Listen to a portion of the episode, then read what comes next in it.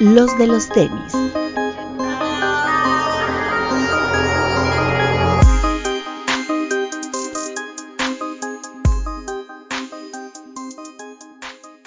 Hablemos de tenis, nada más.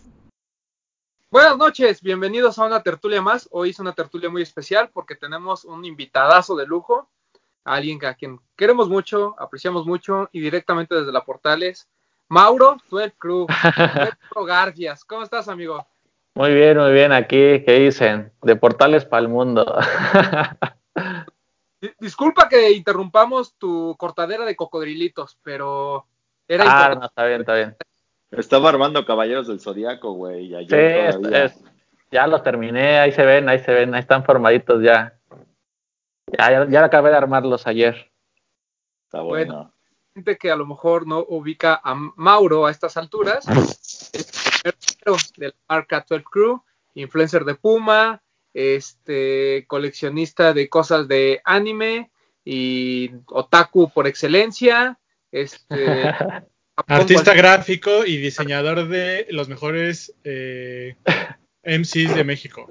Eh, ah. Ese sí, ese sí. Los mejores outfits de la FMS internacional. Ah.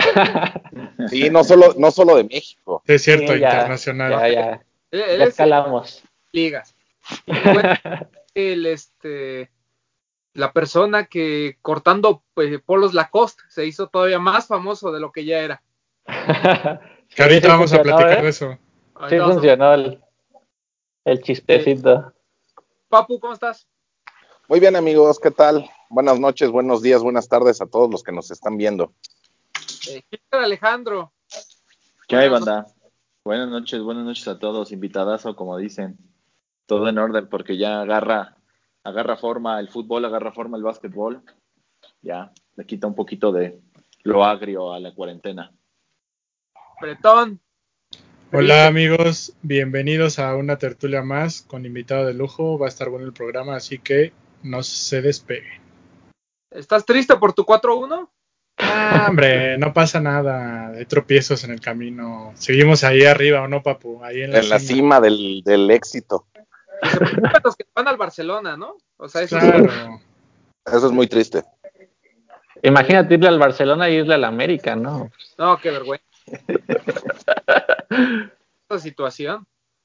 Porque cuando estuvo bien, estuvo bien cuando le vas a la América y al Real Madrid, al menos puedes usar los mismos tenis, ¿no? Como que el blanco y amarillo.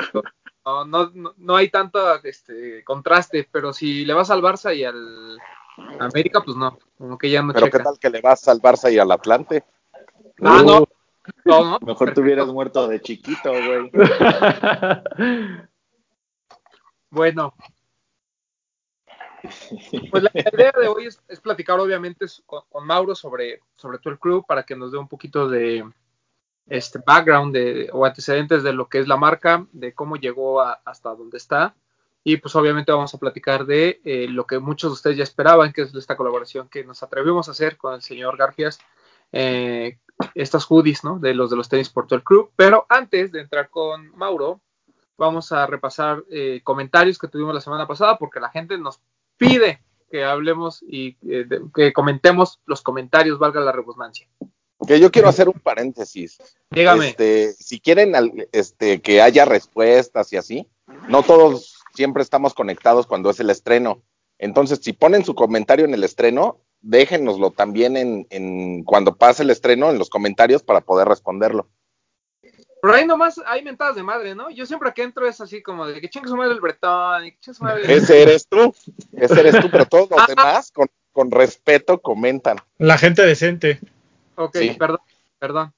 Bueno, vamos a leer unos cuantos. Eh, Nico M eh, nos escribe desde Córdoba, Argentina. Un saludo a Argentina. por ahí nos comenta, no sé si te acuerdas que en el capítulo con Campa por ahí les comenté que estos los Rift, que son los del dedito, que yo te comenté que yo los vi mucho en Argentina, pues aquí él me confirma que sí, que tuvieron como su época de, ser muy famosos por allá y nos manda saludos desde Córdoba, hasta allá le mandamos un saludo.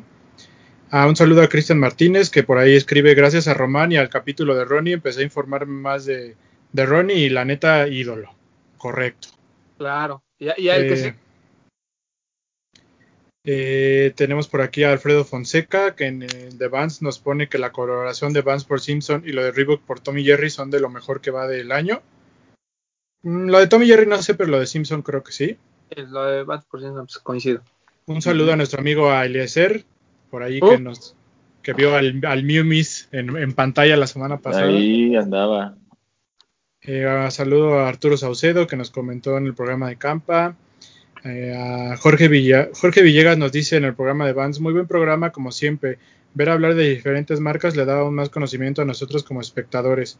De lo de Kid intenté comprar de Looney Tunes, se realizó mi pedido y en el cargo, pero no hubo éxito al final porque la página realiza los cargos lo más rápido que pueden, así que sea lo más rápido posible. ¿Saben si The Concept se envía a México? No lo sé, creo que no.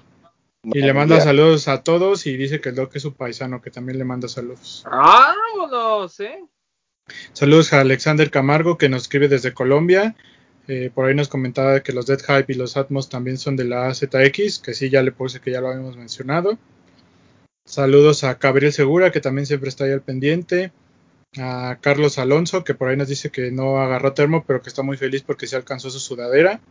Entonces, este, pues ya pronto ahí ya la va a tener, ya, ya pronto vamos a estarlas enviando.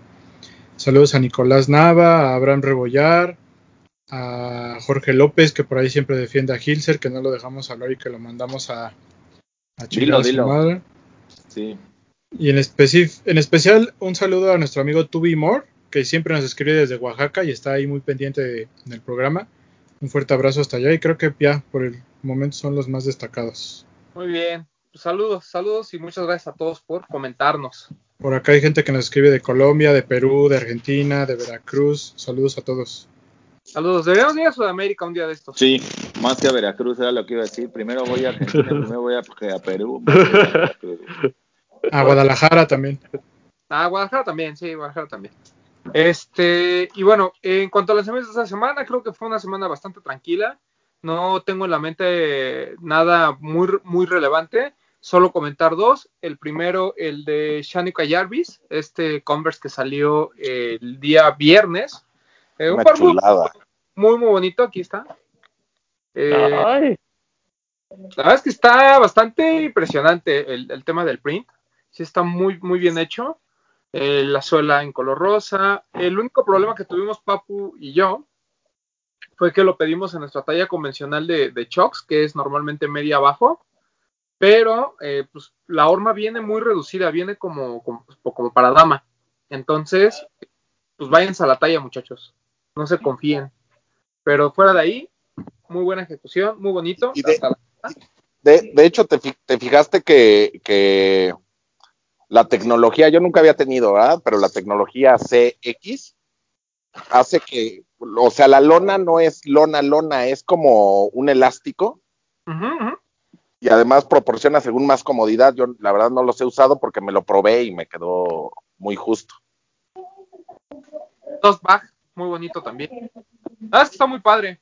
Muy, muy bonito el par. Sí, muy, muy bonito. Converse.com salió en tienda física en satélite, que es la que está abierta. Ahí lo pudimos conseguir. Y bien, ahí la única recomendación a la gente de Converse es que este, pues los tengan exhibidos, porque a mí me dijeron que no, no estaba exhibido. La gente que iba a tener que preguntar por el par y solo así se los vendieron. Pero bueno, todo muy padre. Muy buen par. Este, es fotógrafa ahí, pues ya tuvo su primera colaboración con Converse. Fotógrafa del, de artistas importantes, ¿no? Y, eh, claro. Y, creo que lo destacado es que este print del Converse es de una foto que tomó en México, ¿no? Sí. Así es. Correcto. Una foto muy bonita que si la viera Mauro diría, ay, mira, como los cerezos en Japón, pero pues no. Ah, son las, las jacarandas de reforma. Correcto. Este, el otro lanzamiento importante y que nos va a dar ah, el preámbulo para platicar ya con Mauro, eh, porque pues es su marca, ¿no? Eh, él es de la familia Puma. el, el lanzamiento del RSX eh, Dreamer de J. Cole, que pues espectacularmente sold out en todos lados. O sea, fue sold out, en, digo, quedan muy poquitas tallas, pero en Invictus prácticamente cualquier talla arriba del 26 y medio ya no hay. En Estados Unidos también se acabó, incluso acaban de sacar uno color rojo muy bonito. Rojo. fue sold out en el mundo. Entonces, bien, bien por Puma. A mí la silueta no me encanta, pero maestro Garfias, ¿a usted le gustó ese de J. Cole? Eh, pues de vista sí, pero no es algo que yo usaría, la verdad. como que está muy de basquetbolista, pues, y yo no, yo no juego nada de basquetbol. Sea, si yo lo veo, pues pienso que para ir a jugar está súper chido, pero así para traerlo, incluso me cuesta trabajo como pensar en qué pantalón usaría para lucirlo a gusto. Se me hace como un poco bajito, no sé. La suela sí me gusta, pero el upper no me termina de convencer, la verdad. Yo no lo, no le daría, o sea, no le di cop, la verdad. O sea, yo sí. el Future mejor, porque siento que está como muy, pues sí, como muy deportivo. Sí, está raro, ¿no? Porque, o sea, a pesar de que en teoría comparte eh, mucho tooling con el RCX, el, el original, eh, por alguna razón sí se ve muy de performance. Ajá, sí, no termina de ser un tenis que tú quieras traer diario. O sea, es como de, pues si vas a echar la reta el domingo, sí lo luces, pero no. Así para diario. Digo, qué bueno que fue ese lado, pero en sí a mí no me convenció así al 100%. Ay, qué bueno que esté J. Cole, ¿no? O sea, a mí, a mí ah, sí. me parece de los, de, de, los hip hoperos importantes en la actualidad. Y que sí le hacía falta a Puma a alguien de ese, de ese gramaje, que fuera como joven, porque Puma tiene como esa onda de que siempre agarra como gente ya, no, no puedo decir mayor, pero sí que ya está un poco más, no tan hypeada en este momento, ¿no? O sea, tiene a Jay-Z, pero no ha hecho nada realmente por la marca. O sea, solo es como que sube fotillos y ya o hace poco subían ahí que Snoop Dogg también ahorita está empezando a usar Puma, pero pues ya es como gente ya más mayor y pues deberían de agarrar pues, gente que, que, sigue como, no sé, o sea, morrillos que de 18 años no siguen a Snoop Dogg, por ejemplo, pero a J. Cole sí, entonces pues creo que por ahí va el asunto que está, lo está haciendo bien, ¿no? Pues sí, estoy, estoy completamente de acuerdo, señor Garfias. Y bueno, ya adentrándonos en el tema, Mauro, explícale a la gente este, ¿qué es el Crew? Pues es que es raro porque haz de cuenta que yo no quería que fuera una marca de, ropa como tal. O sea, yo quería hacer solamente piezas únicas cuando empecé de diseñador y tampoco quería que se conociera como que yo las hacía, ¿sabes? O sea, como que, ahí es la ropa de Mauro. Entonces, por eso le puse un nombre como de marca y yo solo hacía piezas únicas. Y así estuve trabajando como unos, no sé, cuatro años, cinco años, yo creo. Ya después, como que tuvo, empezó a tener mucho éxito esta cuestión de que yo empecé a hacer jeans y aquí en México no había una marca de streetwear en ese momento que hiciera jeans eh, a ese estilo, por así decirlo.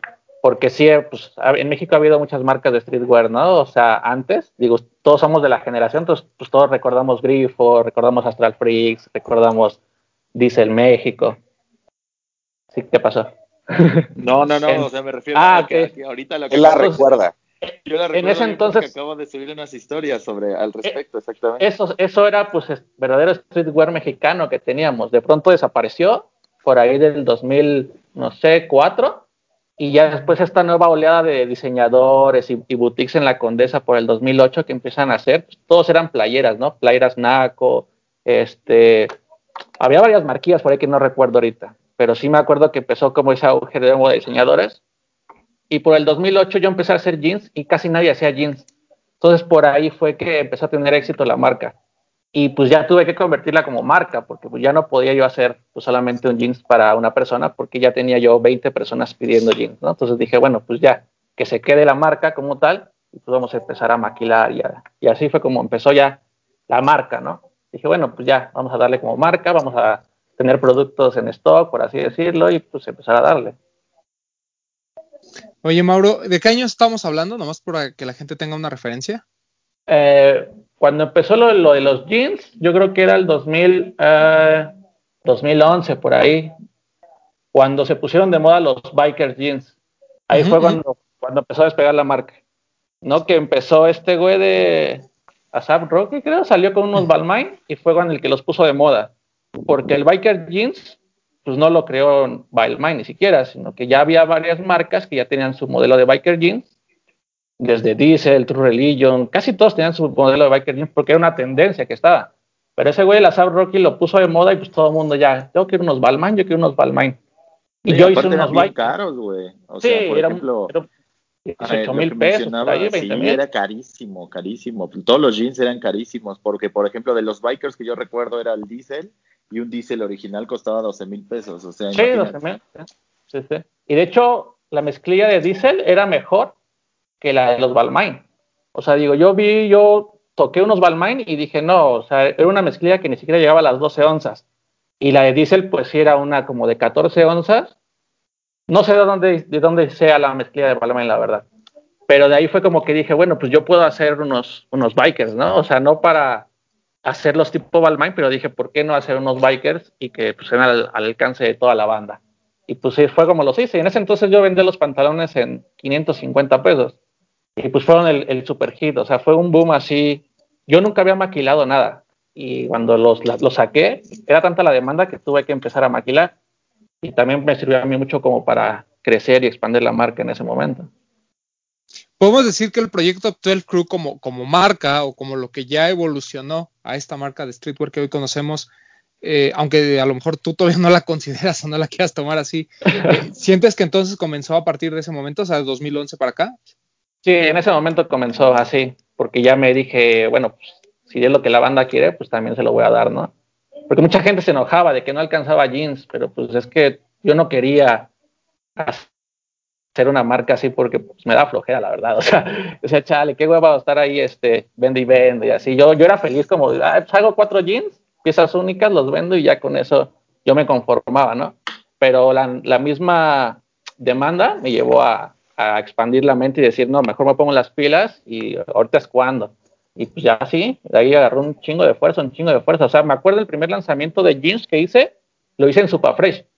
Y fue una maquila de, 20, de 25 jeans y ese mismo día se acabó, o sea, como a las dos horas se acabaron los jeans. Me habló el Gons, me dijo, oye, güey, ¿sabes qué? Necesito más, tráeme más jeans porque aquí hay gente formada todavía y quiere más jeans. Pero pues, yo no tenía, no tenía ni siquiera forma de maquilar más. Entonces ahí me di cuenta que pues, era una marca que podía tener potencial, ¿no? Dije, no, pues mejor vamos a darle chido. Tengo un producto que nadie ofrece, hecho en México, ¿no? Porque pues obviamente hay un chingo de marcas que pues la gente podía comprar de jeans. Pero dije, pues de ahí me agarré y, y ya de ahí agarró para adelante podemos decir que entonces tú empezabas haciendo piezas únicas, ¿no? ¿En qué, ¿en qué momento tú, tú trabajas en Diesel, no? Eh, si no mal recuerdo. Sí, y te, en Diesel. Te sales y es cuando comienzas a hacer estas piezas únicas y comienzas a hacer eh, cosas de 12 Crew. Eh, no, no, yo trabajé en Diesel México por ahí del 2000, 2003, creo. Ok. O sea, yo había salido de la prepa y trabajaba ahí, y, pero en, la, en el área de lavandería. Yo hacía deslavados, eh, todos los acabados de la mezclilla. Digo, yo entré como chalancito, pero ahí me enseñaron y vi cómo se hacía todo, aprendí y ya lo que yo hacía. Entonces, un diésel, por ejemplo, deslavado, me acuerdo mucho cuando estuvo de moda estos jeans rotos, costaba por ahí, diésel México, costaba como 900 pesos. Y un diésel normal costaba como 350. Entonces yo iba al outlet de diésel me compraba unos jeans de esos de 350 pesos que eran azul índigo y me lo llevaba yo al trabajo y ahí yo practicaba, le hacía el deslavado y lo igualaba yo a un jeans premium de diésel y pues yo ya tenía mi pantalón customizado, ¿no? Yo no sabía que era customizar en ese entonces, pero yo ya tenía mi pantalón customizado de 350 pesitos, pero que lucía como pues, el de 900, ¿no? Y ahí trabajé en la extinta, como... En la extinta Eurofactory, ¿cierto? Exactamente, estaba ahí en Eje 8, en, en Ermita. Ahí, y esa el México se acabó porque también varios güeyes de ahí que maquilaban le empezaron a maquilar a Grifo y Astral Freaks. Entonces se empezó a quemar la marca, tenían la misma mezclilla, los mismos deslavados. Y una vez que llegó la auditoría de Diesel México, pues les cayó el business y se acabó todo. Y ahí se acabó Diesel México, entonces yo dejé de trabajar ahí, y, pero todavía no empezaba mi marca, solamente empezaba a customizar yo jeans Okay. Que me empezaron a pedir. Mucha gente me decía, oye, es que yo tengo unos jeans, estaban muy de moda los Abercrombie también en ese entonces. Yo tengo unos jeans Abercrombie, ¿te los puedo dar? Y los deslava, sí, pues los rompía, los deslavaba. Y entonces dije, ah, pues estaría padre como yo hacer mis propios jeans, ¿no? Pues estaría chido, pues ya le sé la mezclilla, me sé los acabados, me sé. Y empecé pues a investigar mis tendencias, empecé a buscar moda sin estudiar aún diseño. Después trabajé en Avon, empecé a trabajar en Avon porque la misma persona que me contrató en los deslavados conocía al dueño de la ropa que hacía en Avon y me dijo, no, ¿sabes qué? Ahí vas a aprender más, o sea, ve a trabajar ahí, porque pues ahí te pueden enseñar a confeccionar, a patronar, pues ya cosas más complejas. Y sí, en Nabón trabajé como, como cinco años más o menos. Y ahí fue donde aprendí todo. O sea, aprendí a coser, ah. aprendí a hacer moldes, aprendí de telas, aprendí de maquila, aprendí de botones, de cierres, todo, todo, todo. todo. Digamos que esa fue como mi, mi formación profesional, por así decirlo. Y ya a la par que yo trabajaba en Avon, yo ya empezaba a hacer mis, mis, mis prendas, que ya las vendía, todavía estaba el MySpace, todavía no desaparecía y yo las vendía en MySpace, subía mis diseños, subía playeras, subía pantalones y pues mis seguidores o mis amigos, ¿no? este, de MySpace me compraban, me compraban ahí. Ya después surgió Facebook y ya en Facebook empecé yo a promocionar mi, mi chamba. Todavía no existían las páginas de administradores, solamente era tu muro y ahí empecé ya fue ahí cuando empecé a vender como de, de mano en mano, ¿no? Mis, mis, piezas únicas, por así decirlo. ¿Tú estudiaste diseño? Sí, sí, estudié la carrera de, pero después. Ah, pero eso era, era lo que te iba a preguntar. O sea, ¿tú ya tenías en mente dedicarte a esto o simplemente dijiste, ya tengo la experiencia como profesional, digamos, me gustó este pedo, me voy a, me voy a, voy a estudiar diseño para complementarlo y de ahí hacer una marca, bueno, o seguir con tus creaciones, o, o, sea, ¿ya lo tenías en mente o fue accidental todo? No, pues todo fue accidental, una cosa me llevó a la otra, la verdad. O sea, y también fue mucho por necesidad, porque pues yo quería vestirme como lo que estaba de moda y no podía porque no tenía dinero, ¿no? Y me, me pagaban 700 pesos a la semana y eso era como, pues no me alcanzaba para nada, la verdad. Pero yo decía, ay, pues es que está bien chida esa chamarra, ¿no? Yo veía, me iba al Sambors a ver las revistas esas de, de GQ y, o la Nyla, y ahí venía todo lo que venía de moda. Y yo veía así las chamarras deslavadas, veía los jeans y decía, no, pues como quisiera usarlo yo, pero pues no me alcanzaba para comprarlo. Y de ahí yo empecé a hacer para poder vestir. Y eso me llevó a que la gente que me conocía me pidiera porque le gustaba lo que yo hacía. Y ya después de que estaba trabajando en Avon, eh, pues dije, ay, pues estaría chido estudiar la carrera de diseño de moda para conocer como este pedo de las pasarelas, de las marcas, ya más el ámbito del fashion, por así decirlo, no tanto de la industria, que toda la industria pues ya la traía súper pues, super adentro, ¿no? O sea, ya sabía, ya conocía maquileros, ya conocía distribuidores de telas. Curiosamente, todo lo que no te enseñan en la escuela. Entonces yo llegué a la escuela ya súper super listo. O sea, yo llegué a la escuela y yo iba a querer hacer mi marca, yo iba a querer hacer esto, el otro y el otro. Y pues me di cuenta que en la escuela pues estaban súper lentos, la verdad, o sea, era como de, no, espérate, tienes que hacer tu proyecto, tu nombre con un significado. Yo, yo ya quería era Entonces, en la escuela duré como pues, cuatro semestres nada más y ya me salí porque no aguanté que me, como que me detenían, ¿sabes? O sea, no me dejaban crecer. Entonces ya los mandé a volar y pues ya empecé lo mío. ¿Y de dónde sale el nombre de 12 Crew?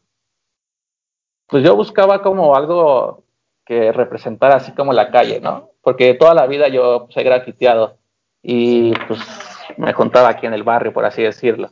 Entonces siempre eran como los crews, el crew de tal, el crew de tal, entonces pues, el crew de ahí de La Viga, el crew de, de Cuapa, por ejemplo, entonces como que conocíamos las, las, las pandillitas y era el crew, el crew, el crew, entonces dije, ay, pues la palabra crew está chido, pero pues no quería solamente usar el crew. Y dije, mm, ¿qué más, qué más? Como, ¿qué le puedo dar así un impacto? Y ya pues empecé yo como a investigar cosas que significaran así como autoridad, como, como que somos los chingones. Y el número 12 significa precisamente autoridad. Entonces dije, ah, pues estaría chido tú él. Pues así como que, pues mi banda es la más chida, ¿no? Aunque nada más era yo. Pero pues en mi imaginación yo me, en mi imaginación yo me que era mi crew y pues que somos los más chingones. Y ya así surgió el nombre así.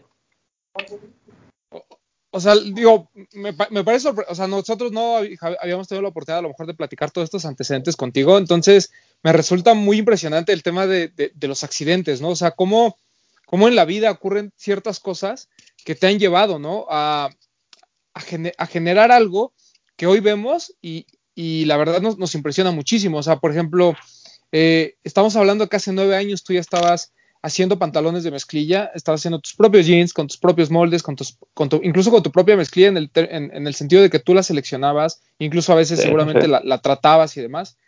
Y, eh, o sea, hace nueve años, ¿no? Eh, bien comentas, ¿no? Supafresh, o sea, eh, Supafresh cuando todavía no era el, eh, el este, no, no quiero decir un monstruo porque no, no siento que sea todavía una tienda tan grande, pero es una tienda muy reconocida, ¿no? O sea, como que, ¿cómo, cómo, cómo ¿cómo le hiciste para tú poder entrar con Gons a Superfresh y poder vender ahí ese primer drop de pantalones? De hecho, yo ni lo conocía, la verdad, yo ni conocía la tienda, o sea, porque mi pedo de, de, streetwear eh, era como, ¿cómo poderlo decir? O sea, yo no sabía nada de tenis, por ejemplo, ¿no?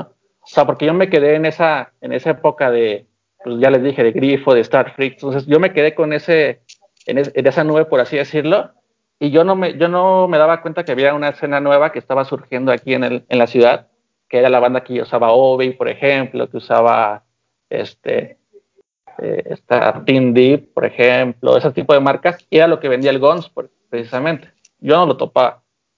Entonces el Guns me dijo, me mandó una vez un mensaje por Facebook y se presentó, y bueno, pues yo soy así, tengo esa tienda y tal, y pues me dijeron que tú vendes jeans, porque alguien, no sé quién, publicó en el grupo, en el primer grupo de Street Shop México, que yo hacía bikers jeans, ¿no? Yo no sé quién lo publicó, pero de pronto un día me empezaron a llegar muchos mensajes, solicitudes, y dije, no, pues, ¿qué pasó? ¿Para qué hice, no?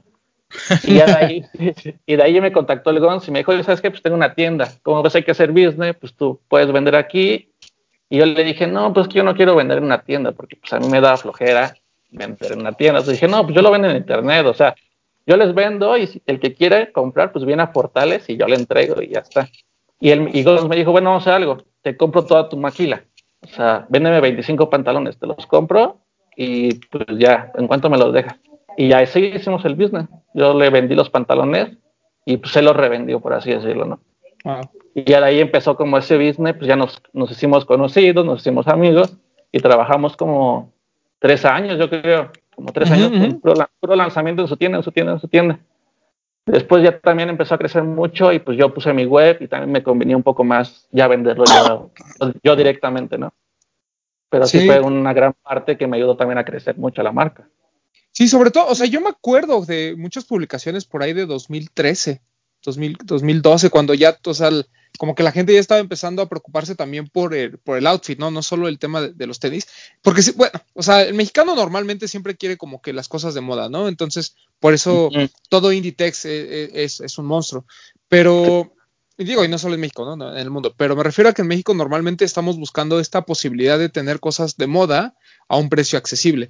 Entonces, este tema de los bikers y de los joggers como que de repente tuvo un boom muy cabrón, ¿no? Al grado de que ya eh, que, esa, es mi siguiente pregunta. O sea, ¿cómo lidiaste con este tema de que eh, estas marcas como Inditex, de, bueno, de Inditex ya empezaban a ofrecer ese mismo producto?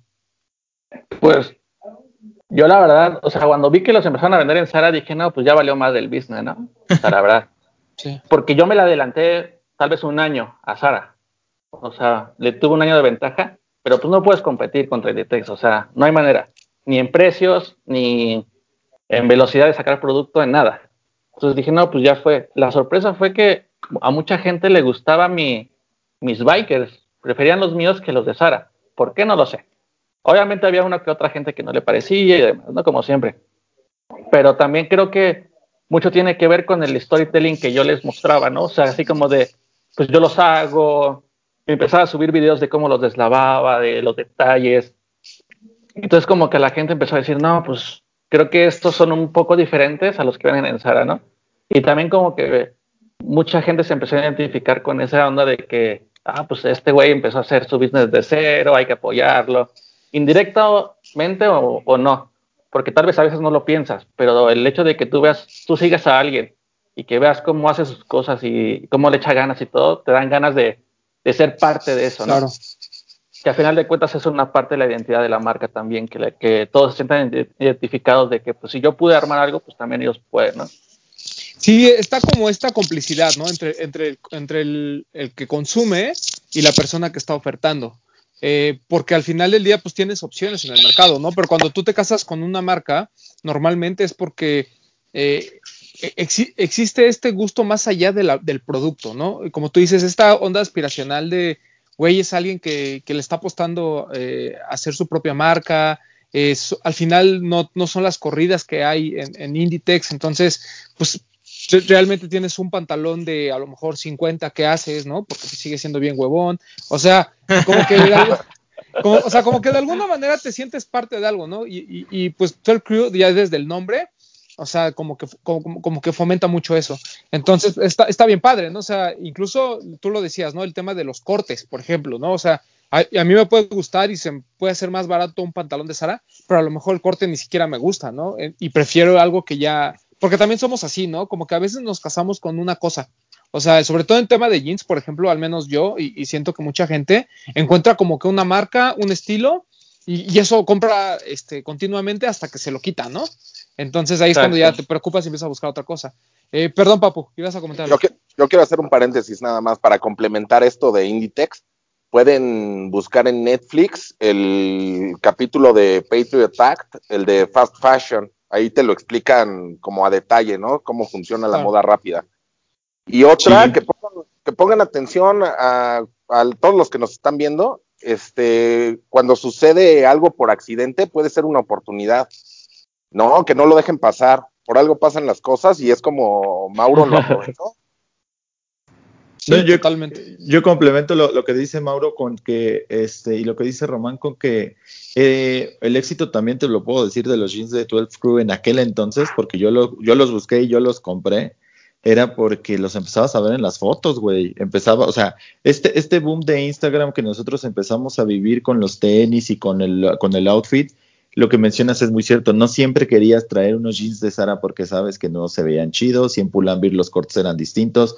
Y yo recuerdo que cuando empezamos a ver los de 12 Crew, era eh, traer los tenis y los jeans de 12 Crew y eran muy limitados. Y tenías que, por ejemplo, cuando salían los drops, salía una corrida a lo mejor de del 28 al 36, 38 y nada más, güey. Entonces tenías que andar súper ready porque había una tienda eh, por Chilpancingo, no recuerdo bien, que era también así de, güey, quedan tres, tres pantalones, ¿sabes? Y eran muy, muy, muy cotizados porque la misma gente los empezó a aceptar muy cabrón. Sí, por ahí, no, por ahí había un individuo que se apellida Cobos que los revendía, ¿no? Sí, no, bueno, Cobos trabajaba conmigo. De hecho, ahí lo conocí, ahí lo conocí, o sea, porque me compró, me compró pantalones y le gustaron, ¿no? Y después fue de que el güey terminó la prepa y no sé qué pedo, no había entrado a la universidad, no sé por qué, y me dijo, oye, güey, pues, ¿cómo ves si yo, yo hago tus entregas? Y yo, pues, ¿cómo? O sea, pues ni siquiera lo conocía, ¿cómo crees? ¿No? Decía, no, chavo, no, en serio, no sé qué. Y me dijo, bueno, vamos a hacer algo, te compro 10, véndeme 10, más baratos, y yo los revendo. le va. Y así la empecé a vender, la empecé a vender, y, este, y los vendía rápido. Y pues él entregaba en toda la línea naranja, ¿no? Porque todavía vivía en Escapo, y este, y pues ya hasta lo hice administrador de la página de, Facebook y empezamos a trabajar, ya empezamos a trabajar juntos y ya después, ya de que, oye, acompáñame a, a formarme Adidas, ¿no? Condesa y ya de ahí vamos a entregar, ah, pues va. Y ya de ahí nos hicimos amigos, justamente por eso. Estas historias que, que suman como al, como a todo el, el, background de 12 Crew, ¿no? El, el, que era limitado, el que se vendía de boca en boca, el que, como dice Hilser, que tú sabías que solo eran 20 piezas y que igual hasta ni sabías dónde lo podías conseguir, ¿no? Que de repente por ahí igual y alguien que ya lo usó después te lo revendía, porque yo he visto en los grupos que los andan revendiendo, o sea, creo que estas son partes que suman junto con el, lo que también comentó Mauro del storytelling, ¿no? Que es algo que en el fast fashion no te ofrece un storytelling y que, y que, y que Mauro creo que es donde, donde gana mucho no solo en los pantalones, sino ya en general en todo lo que, lo que ofrece, ¿no? El, el cómo te cuenta incluso te incluso te muestra, ¿no? Cómo es mezclilla que viene de Japón o viene de otra parte del mundo, el proceso de deslavado, la construcción, el que ahora ya las últimas tienen incluso una historia de detrás ya muy relacionada a los gustos de Mauro del anime, y de la cultura asiática y todo eso. Todo eso suma para el éxito de 12 Crew. Sí, aparte, antes en el Instagram no existía el hashtag, por ejemplo, ¿no? No existía y yo lo que hacía era que cada alguien que subía una foto, yo me la robaba de su Instagram o de su Facebook o lo que sea, y yo la publicaba en mi Instagram de la marca. Entonces era como de, ay, a huevo, salí en el Instagram de 12 creo, ¿no? Y ya, entonces la gente también me compraba solo para que yo le republicara la foto. Entonces también ahí fue un extra que antes no se hacía. Ahorita pues todo el mundo ya lo hace, ¿no? El repost. Pues, ya es algo. Pero en ese entonces era como, éramos como cavernícolas, o sea, picándole, viéndole qué podría funcionar en el, en el internet y y ni siquiera, sabíamos cómo, cómo se hacía, pero funcionaba, ¿no? Eso estaba chido. Tu, historia de éxito es, es, bastante interesante, Mauro, porque, o sea, independientemente de todos estos accidentes, normalmente nos topamos con gente que está frustrada, ¿no? O sea, que dice, güey, yo quise crear una marca y la neta, pues me fue mal porque nunca nadie me apoyó, porque el maquilero me vio la cara, porque me asocié con un compa y me asocié con mi Cobos y me robó. O sea, como que siempre hay, como, como, que estamos acostumbrados a esas historias tristes, ¿no? El tuyo, seguramente hubo alguna dificultad en todo este proceso. ¿Cuál crees que haya sido la mayor eh, a la que te enfrentaste? Uy, una así muy cabrona. O sea, yo la neta no, nunca pedí un préstamo para nada de, o sea, yo, la marca surgió con mis ahorros. Yo me, bueno, me salí de trabajar y así, y de, lo que me pagaban por pintar, ¿no? Entonces yo lo juntaba y pues fui, comprando mis máquinas poco a poco, mis telas, y pues de venta en venta fui ahorrando hasta mi primera maquila. Entonces, justamente teníamos un lanzamiento en Superfresh, ya más choncho, que eran 50 jeans, y yo los mandé a hacer con el maquilero y todo, y toma la que me roba todo, ¿no? O sea, si llevó la tela, el corte, la maquila, todo, me joda así, cero, nada, nada, nada. Entonces tuve que cancelar el lanzamiento porque pues obviamente no tenía la marca y tuve que volver a empezar a fabricar yo y coser uno por uno, venderlos para poder volver a juntar dinero y conseguir otro maquilero para volver a empezar. O sea, prácticamente lo que había logrado en dos años, o sea, desapareció. Por lo mismo, porque no tenía, pues nunca pedí un préstamo, no tenía tarjeta de crédito, porque no quería. O sea, yo siempre pensé, dije, bueno, si la voy a armar, pues que sea 100% por la marca, ¿no? Porque también para mí era como un estándar de, decir, estoy haciendo las cosas bien, está funcionando, me está dejando dinero, entonces puedo volver a invertir y puedo seguir ganando. Porque decía, bueno, sí, puedo ir al banco y pedir dinero, pero no, no va a funcionar o no lo voy a sentir tan real. Y yo quería que fuera así 100% de que, pues, ah, o sea, lo estoy logrando, ¿no? Y pues eso fue lo más difícil, o sea, fue un, un golpe súper duro porque, pues imagínate, todo lo que habías trabajado y de pronto te lo roban, es como de, claro. terrible. Pero bueno, pues ya pasó, lo logré y pues ya seguimos, ¿no? Oye, eh, y bueno, o sea, te pasa este accidente y, o sea, ya, ya, ya eras conocido por el tema de los bikers, ya... ¿En qué momento dice Mauro, sí, güey, está bien chido hacer bikers y todo, pero yo quiero llevar la marca a algo más? y, la, y le agregas todo este tema de storytelling y te pones a hacer otras piezas. Eh, fue ya, obviamente fue después de esto del maquilero, ya que volviste a contar y eso, pero, pero en algún momento creo que sentiste este miedo, ¿no? A, que ahora yo voy a hacer mi concepto, voy a hacer lo que voy, lo que quiero, les guste o no, y a ver qué, y a ver qué pasa, ¿no? Sí, yo dije, no, pues es que, bueno, ya con todo lo que les he contado, pues obviamente tengo experiencia para hacer cualquier tipo de prenda. O sea, no es como que seas don chingón, pero pues si me dices, ahí vamos a hacer unas gorras, pues puedo hacer unas gorras, puedo hacer una sudadera, puedo hacer un vestido, puedo hacer lo que sea. Y dije, pues quiero empezar a meter más, pero ¿qué meto, no? ¿Qué cosas hago que puedan funcionar? Y en ese entonces, fíjate que estaban de moda las playeras estas vintage oversize de Metallica. Y pues aquí, varias bandas que hacían, tenía sus marcas, pues compraba playeras en Chabacano y las estampaba. De esas por las que Hilser paga tres mil pesos, ¿no? sí, de esas meras. De esas, esas, esas meras. El problema con esas es que el fit siempre es el mismo. Entonces, tú puedes ver una marca tal y puedes ver la marca tal y solamente va a cambiar el estampado del gráfico, pero como compran la playera en el mismo lugar, es la misma playera, es el mismo fit. Entonces yo dije, ahí está el business, ¿no? O sea, yo voy a hacer una playera que se note que es diferente, que se note que yo la estoy haciendo. Entonces, pues le puse un tapacostura diferente, le puse una bata diferente y pues yo hice el fit oversize, que era el real oversize, no como solamente bajarle una talla para que fuera oversize. Y pues la banda lo notó, o sea, dijo, ah, pues este güey sí las hace, ¿no? Y, luce como la playera vintage que yo quiero, que yo estoy viendo en Instagram, que la gente está usando. El pedo fue que a mí no me gustaba Metallica y no me gustaban las bandas esas de metal y de rock vintage. Y dije, ¿cómo yo voy a ofrecer esa madre si a mí no me gusta. O sea, yo siempre he vendido y he hecho cosas que a mí me gustan y que yo usaría, porque es como que lo que me representa. Entonces, ¿por qué voy a hacer eso?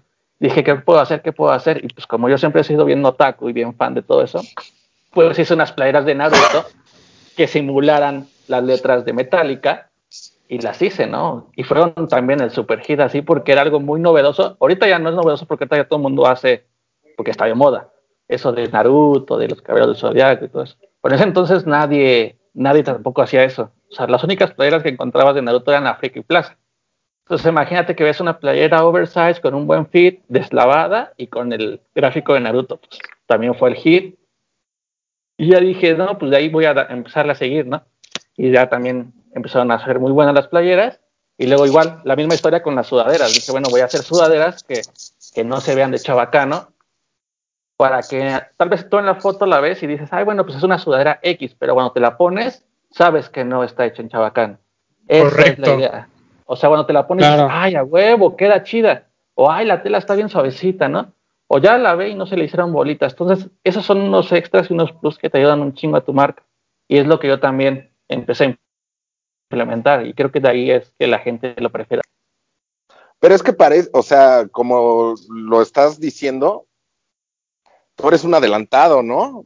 Illuminati. Pero independientemente de eso, tú dices, ¿cómo le puedo eh, competir a Inditex y, a todos estos lugares, no? Yo creo que le compites en, adelantarte y en la calidad de, tus prendas. Porque sí hay mucha diferencia entre una prenda de Inditex y una prenda de las que tú haces. Lejos de competir, creo que es el diferenciarte, ¿no? Es, es eso, ajá, o sea, porque a mí una vez alguien me dijo que que para competir no siempre tienes que ser, medirte en igualdad de fuerzas. O sea, es más fácil o no es más fácil, pero si tú tomas otro camino, es otra forma de competir, pero hacerlo diferente.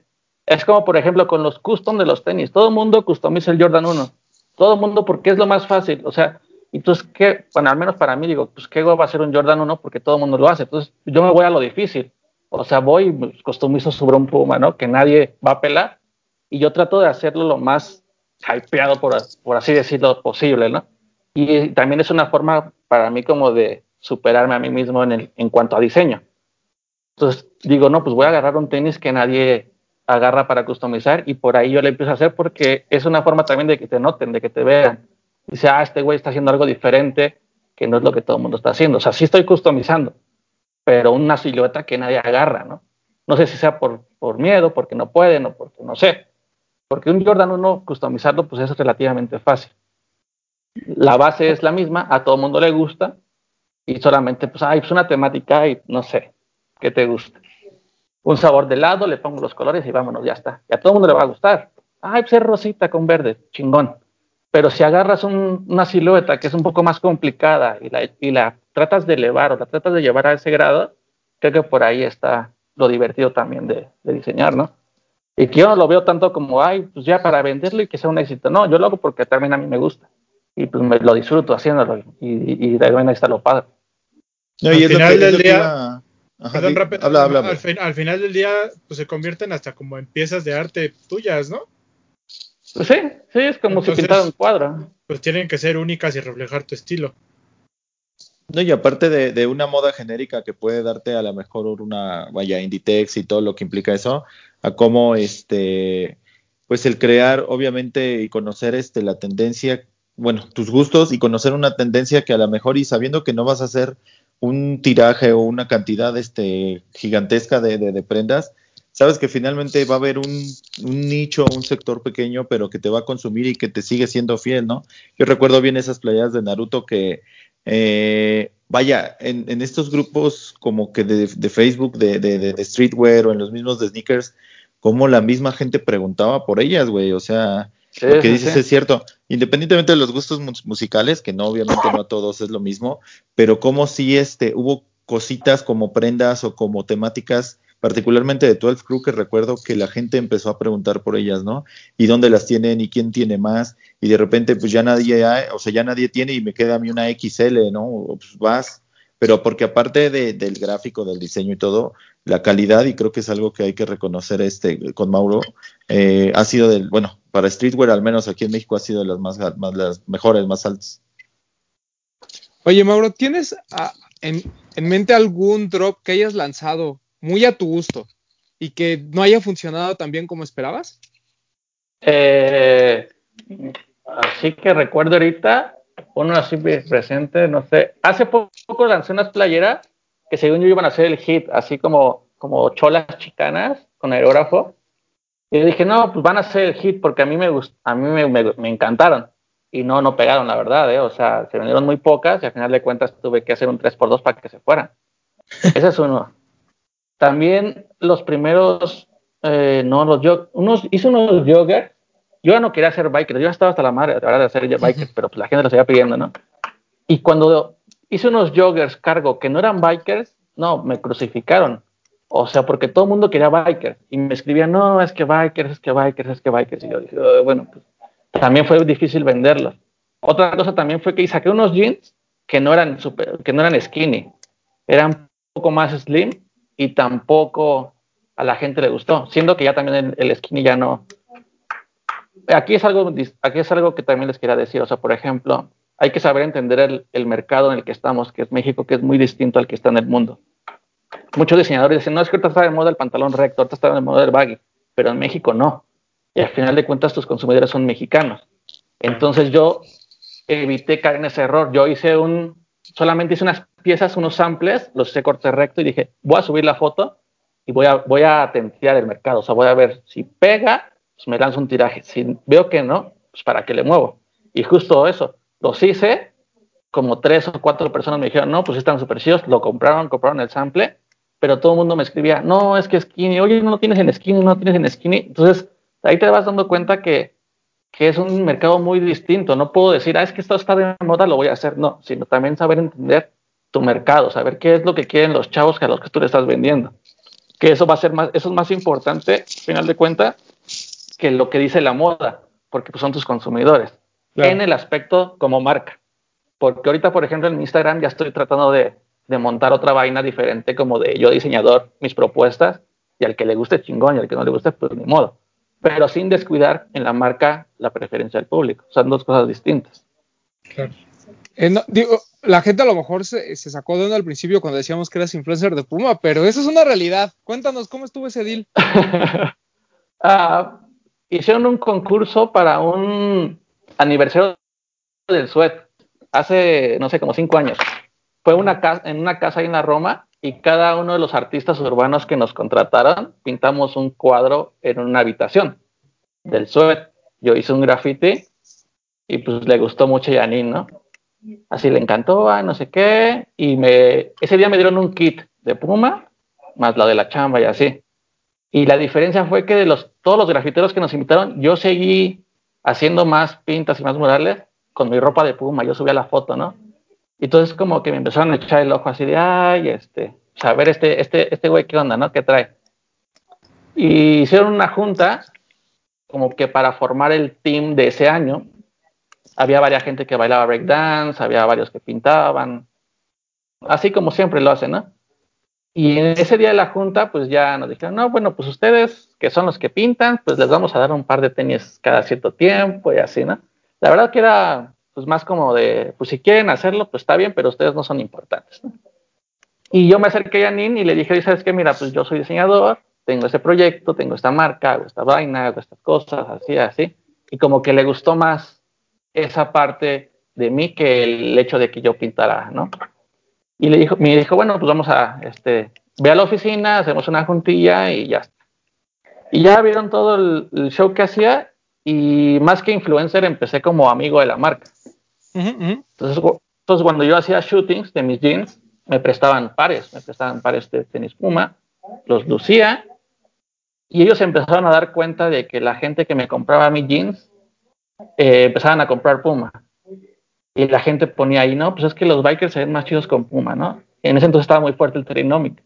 Y empezó a pegar en las ventas, no así muy cañón, ¿no? Obviamente pero era un movimiento muy chiquillo, muy local, pero que se estaba formando ahí.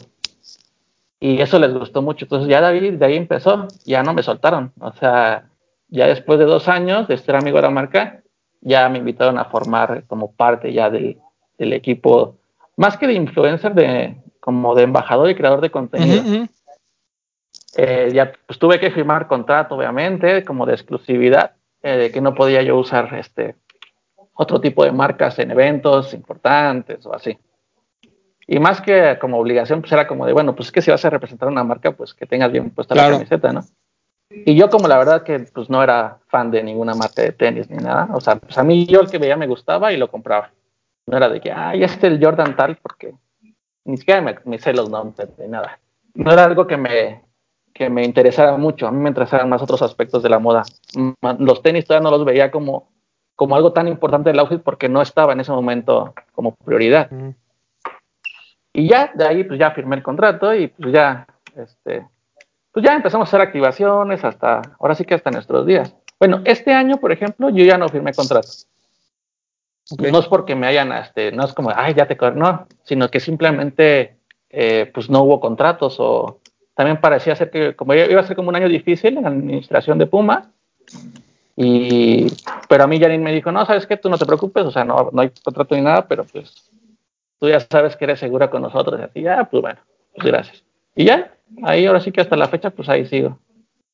Oye, eh, Ricardo Campa, eh, este genio de Headquarters que ya tuvimos en el programa, nos, nos decía o nos platicaba mucho esta, este concepto que se tiene de que te tienes que vestir de la cabeza hacia abajo, ¿no? O sea, por eso es que para él a lo mejor los tenis siempre han pasado a segundo plano. ¿Tú coincides en ese concepto? Sí, yo creo que es más importante el outfit que los tenis. Te voy a decir por qué. Porque yo puedo tener un outfit muy cabrón y, y lucirlo con unos combres básicos, unos combres negros, y te vas a ver mucho mejor que un güey que trae todo vestido de babe, babe, babe, babe, babe, babe, babe, y los tenis babe y, y todo babe, ¿no? O todo Supreme, Supreme, Supreme, Supreme, porque te das cuenta que no tiene una visión de cómo de, de, vestirse, no está, no, no está dando un mensaje, no está diciendo nada. Y lo más importante de un outfit es precisamente eso, porque reflejar tus gustos, quién eres, qué te gusta, la combinación de colores, todo tiene que ver.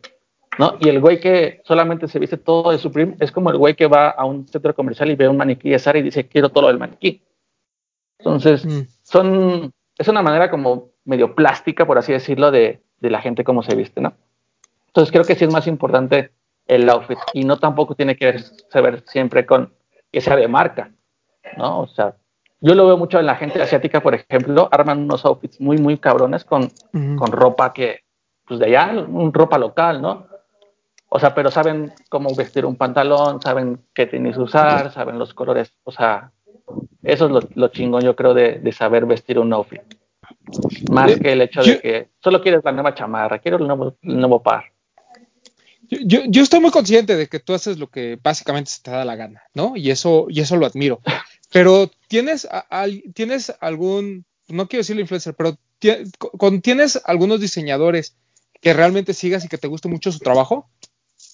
Eh, por momentos, la verdad. O sea, voy cambiando mi, mis seguidores en, a la gente que sigo, lo voy cambiando en, en Instagram, la verdad. Porque luego no es bueno ser siempre fan de alguien porque lo vas a sobrevalorar cuando haga algo malo. Tú como fan vas a decir, no, está chingón. Y es como de, güey, o sea, la neta no está chingón, pero tú como eres súper fan te cegas y dices, no, es que sí, es que sí, ¿no? Como la gente que cree que todos los DC son chingones porque es fan de Kanye West. Y la verdad es que no. O sea, hay unas cosas que están bien feas, pero es que es Yeezy, ¿no? O sea, entonces lo vas a comprar porque es Yeezy o porque te gusta. Si lo vas, o sea, bueno, cada quien hace lo que quiere con su dinero, pero yo no soy así, ¿no? Entonces, por eso voy cambiando yo de diseñadores. Cuando veo que no me, ya no me está gustando lo que hace, pues lo dejo de seguir. Y sigo a alguien más fresco que me esté gustando que esté haciendo actualmente. Porque también es una forma en la que yo me alimento. ¿Y ahorita? ¿A quién andas siguiendo? ¿A quién tienes en mente? Ah, Ah, hay un güey que, bueno, por lo de Lacoste precisamente, conocí al diseñador que ahorita lleva todo lo de Lacoste, acaba de entrar este año, que se llama Luis Trottier. Pues la verdad es que era un güey que yo no conocía, porque aparte tiene como mil seguidores en Instagram, o sea, súper underground, pero la paleta de colores que maneja, todo lo que está haciendo está muy, muy, muy, muy, muy cabrón.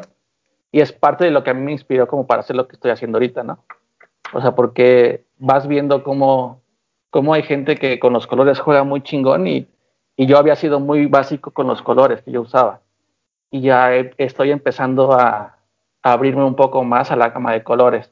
Entonces, por ahí, por ahí, ¿no? Eh, igual me gusta mucho el diseñador de, de G-Star Raw, que es, este, ese güey es arquitecto.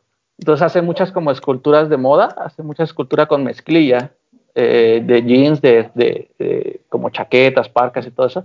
Entonces también está muy, muy chingón, entonces me gusta mucho su chamba. Eh, ahorita también, por ejemplo, sigo un diseñador de los tenis Lini, es un chinito igual que también no es como muy conocido, y todos se llaman Lee, ¿no? señor Lee. Pero las cosas que hace con los Lini, con las siluetas, con los eh, Ace 2, con el Titán, o sea, es el que hace esos tenis y pues, está bien cabrón, o sea, porque pone tantos elementos que tú si los pones, pues te quedan mal, pero ese güey hace que se vean bien. Entonces está, está muy chido lo que hace. Y ahorita actualmente son esos. Justamente hablamos siempre de, de Leaning como una marca alternativa en el sentido de los conceptos que genera, ¿no? O sea, eh, lamentablemente a México no llegan todas estas piezas, pero cuando las ves, o sea, nosotros nos tocó en ComplexCon, por ejemplo, verlas en vivo y dices, güey, o sea, esto está muy cabrón, ¿no? O sea, ahorita nos sorprende el Road Warrior de, Nike, pero, o sea, Leaning viene trabajando cosas muy similares desde hace mucho tiempo, ¿no? Lamentablemente se quedan en China o se quedan en pasarelas o se quedan en tiendas, pues donde, pues la verdad te cuestan doscientos y tantos dólares, ¿no?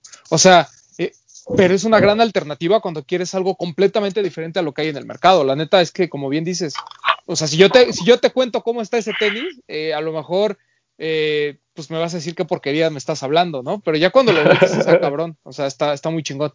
Eh, y digo, ah, hemos, hemos como que también hablado un poquito de, la historia de, de, de Crew y hasta dónde hemos llegado y demás. Pero pues eh, también está un tema como el de las colaboraciones, ¿no? Digo, ahorita vamos a platicar de la, que tuvimos eh, el honor de hacer contigo, pero me gustaría más, eh, ¿quién fue la primera persona que se te acercó y dijo, hagamos una colaboración? Y la rechacé. Ah, este, si este, quieres, pues también, es válido. Échale, échale. Una, una marca de streetwear mexicana famosa que tiene una tienda ahí en la Roma. Ah, digo, no voy a decir el nombre porque, ¿para qué? pero se me acercó, pero como que no me dio su onda, la verdad. O sea, porque era como, tú vas a hacer los jeans, yo solo le voy a poner mi loguillo, que siempre pongo en todos lados, y, y ¿cómo ves? Pero pues no. La verdad es que la rechacé porque yo siempre he pensado que pues una colaboración es para aportar y complementar lo que tú no haces. Entonces yo decía, pues ¿por qué yo voy a colaborar con alguien? Yo no necesito sus seguidores, no necesito su público, no necesito su logo, porque todo lo que él hace yo lo puedo hacer en un segundo, no, ah, no, en un segundo no, pero vamos. Se, entiende, ¿no? Se entiende. Sí, sí, claro. Y dije, no, no tiene sentido, o sea, no tiene sentido. Sentía que era como más, yo voy a cambiar eh, extra y por algo que no me voy a beneficiar. O sea, si lo hago o no lo hago, no va a pasar nada. Entonces, mejor, mejor no. Esa fue la primera que rechacé. Después, eh, fue la de. Mmm, creo que fue la de 99 Problems, la primera colaboración ya bien, en forma. Ok. También se me acercó New Era, New Era en un momento, cuando sacaron unas colaboraciones para el Sneaker Fever, creo. Que salió la de Tony Delfino, salieron varias marcas. Ajá. Me llamaron y el güey me compró unos pantalones, de hecho, unos pants. Ya ni me acuerdo cómo se llama el vato. Y me comentó todo lo que iba, lo que iba a hacer, ¿no? De las gorras, todo. Estuvo bien padre y todo. Y ya, pero a la, mera hora no se hizo porque no tenía tienda física. El güey me dijo, no, es que como no tienes tienda física, no te podemos este, dar una colaboración de, como de ese tamaño, bro, porque pues, necesitamos que tú la tengas exhibida en tu tienda, que tú también vendas una parte de la, del producto. Y dije, bueno, pues no voy a abrir una tienda nada más porque tú quieres una colaboración, la verdad. claro. Porque también yo tenía la visión, o te he tenido la visión siempre de que el futuro es online, no son las tiendas de... La tienda sí está padre, a los que nos gusta ir a las tiendas está padre. Pero yo lo veía con los chinos, por ejemplo, que no necesitas una tienda física porque te ahorras dinero, te ahorras sueldos, te ahorras luz, te ahorras un chingo de cosas. Y si tú ofreces una experiencia en Internet, pues ahí está, ese es el futuro. Entonces, yo así siempre lo vi desde que empecé. Dije, no, pues online o no, no online. Y me evito de problemas, me evito de despertarme temprano, ir a la tienda. O sea, son muchos pedos, ¿no? Te la pena las pandemias y cosas así. No, fíjate, y eso pues me cayó a mí de perlas, porque pues, pues, vino la pandemia y yo no cerré, ¿no? O sea, porque pues no voy a cerrar mi casa. Yo no sabía que iba a pasar eso, obviamente. Pero sí era como mi onda y dije, bueno, pues si no les gusta y no les parece, pues ni modo, ¿no? O sea, no pasa nada, no voy a ponerme a llorar por una colaboración que creo que tampoco me iban a pagar. o sea, dije, ah, bueno, pues si no vas a pagar y solo voy a trabajar de gratis, mejor me quedo en mi casa rascando la ese, ese, ese es un aspecto que yo, este, ¿cómo decirlo? No, no, valoro y respeto mucho de Mauro, que él respeta mucho su marca y se da su lugar y no permite que este tipo de gente llegue, porque por ahí me acuerdo que también en una expo algo de Batman que te pidieron que colaboraras. Pero, al final del día, o sea, lo que yo respeto mucho a Mauro es que él, o sea, le da el justo valor a su trabajo y a su arte. Claro. Entonces, pues el que yo creo que te llegan y te deslumbran y muchos han de decir sí porque se, este, vamos a exhibir y vamos a, a darte imagen, pero pues creo que Mauro hace lo que todos tendrían que hacer, ¿no? Decir, no, güey, mi trabajo vale tanto y si te gusta y si realmente para ti vale la pena, pues págalo, ¿no? Eso es algo que yo respeto mucho de, de don Mauro. Sí. Es que eso, ¿sabes qué? Eso yo lo aprendí cuando me pagaban por grafitear. Porque cuando yo empecé a grafitear, también mucha banda no, no cobraba por eso. Entonces las agencias agarraban de ahí te decían, oye, ¿sabes qué? Pues hay una propuesta de tal marca, tienes que ir a pintar un mural, solo te vamos a poner el material y te vamos a mencionar en nuestra red. Y yo decía, no manches, o sea, dos días aventando en un mural para que solo me menciones, pues mejor pago publicidad en Facebook, ¿no? Y pues sale lo mismo, me van a llegar los seguidores. Por eso también no, hay influencers de 12 Crew por lo mismo. Ah, no, de hecho no hay, no hay. no, digo, pero la, marca, pero la marca no los necesita. Sí, pues sí. O sea, fíjate que ahora que fue lo del Bertungas, vi el efecto del influencer, pero me di cuenta que era un efecto muy vacío que no necesitas como marca. Pero al final, pero también te diste cuenta que, que, tu trabajo fue lo que, lo que te llevó ahí, no que tú los buscaras de, oye, promocioname te regalo, fue al revés. O sea, a ellos les gustó lo que hiciste y te compraron, ni siquiera fue como que, güey, regálamelo. Sí, porque cuando tú regalas algo, el güey lo se lo va a subir en una historia, se lo pone y, y, lo vuelve a guardar en el, en el, ropero y no lo vuelve a usar. Pero cuando lo compra porque le gusta, lo va a usar cinco veces, seis veces en un evento y los seis veces te va a etiquetar y la gente le va a preguntar porque es algo que le gusta y te compró y le costó. Y también se me ha pensado, bueno, pues si ese güey tiene para pagar su prim, tiene para pagar la de tenis aquí y allá, pues ¿por qué no va a pagar a mí, no? O sea, ¿qué tengo yo llega mañana, mañana llega Levi's con un cheque, güey, y olvida tus jeans, ¿no? Exactamente. Pero pues así, ahora sí que así es aquí, y al que le guste, si no, pues ya ni modo. No pasa nada. Entonces, tu, primera colaboración este, digamos, formal fue con, fue con Nine Problems. Sí, Ahí el que se te acercó fue Toño y te dijo, güey, hay que hacer algo chingón. Sí, bueno, fue este Fabián. Ah, ok. Va, Me dijo en, un Sneaker Fever, me dijo, ¿y sabes qué? Pues la neta es que tenemos ahí como un proyectillo, queremos hacer algo, pero no sabemos qué, ¿no? Pues hay ahí este, una aranilla que queremos invertir en algo. ¿Tú qué propones? Ya después Cobos, como empezó a trabajar ahí, pues ya de ahí se armó el cotorreo, ¿no? Ah, pues hay que hacer esto, lo otro, lo otro, y ya surgió. ¿Cómo está? Sí. Pero sí fue Fabián el que se acercó a mí. Sí, o sea, y además fue una, una colaboración bastante buena. digo, no, no sé al final cómo les fue. Según yo, hiciste varias prendas. Ahí sí no fue una tan, tan limitada como estabas acostumbrado, ¿no? Ahí sí fueron bastantes. Sí, fue un chingo. La verdad es que yo no pensé que querían tanto. O sea, porque mi propuesta era como, no, pues hagan 99 piezas en total, de todo y ya está. Pero pues se alocaron y no, pues querían 99 por producto y pues fue una chinga, la verdad, o sea, eran, eran muchísimas piezas, muchísimas prendas. Pero pues bueno, pues ya salió ahí como fuera, ¿no? De hecho, se lanzó, no, no, estoy muy seguro, pero eh, se lanzó también en el, Sneaker, Fever, del año pasado, ¿no? Sí, ahí fue el, el, estreno, por así decirlo. Sí, en la cancha y este, este, este Fever que le fue muy bien a 99. No, y, además las piezas no eran cualquier cosa, ¿no? O sea, no, eh, no. no, eran así como unas hoodies muy sencillas. O sea, estaba el Anorak, que, que me parece una gran pieza. Lo mejor para mí.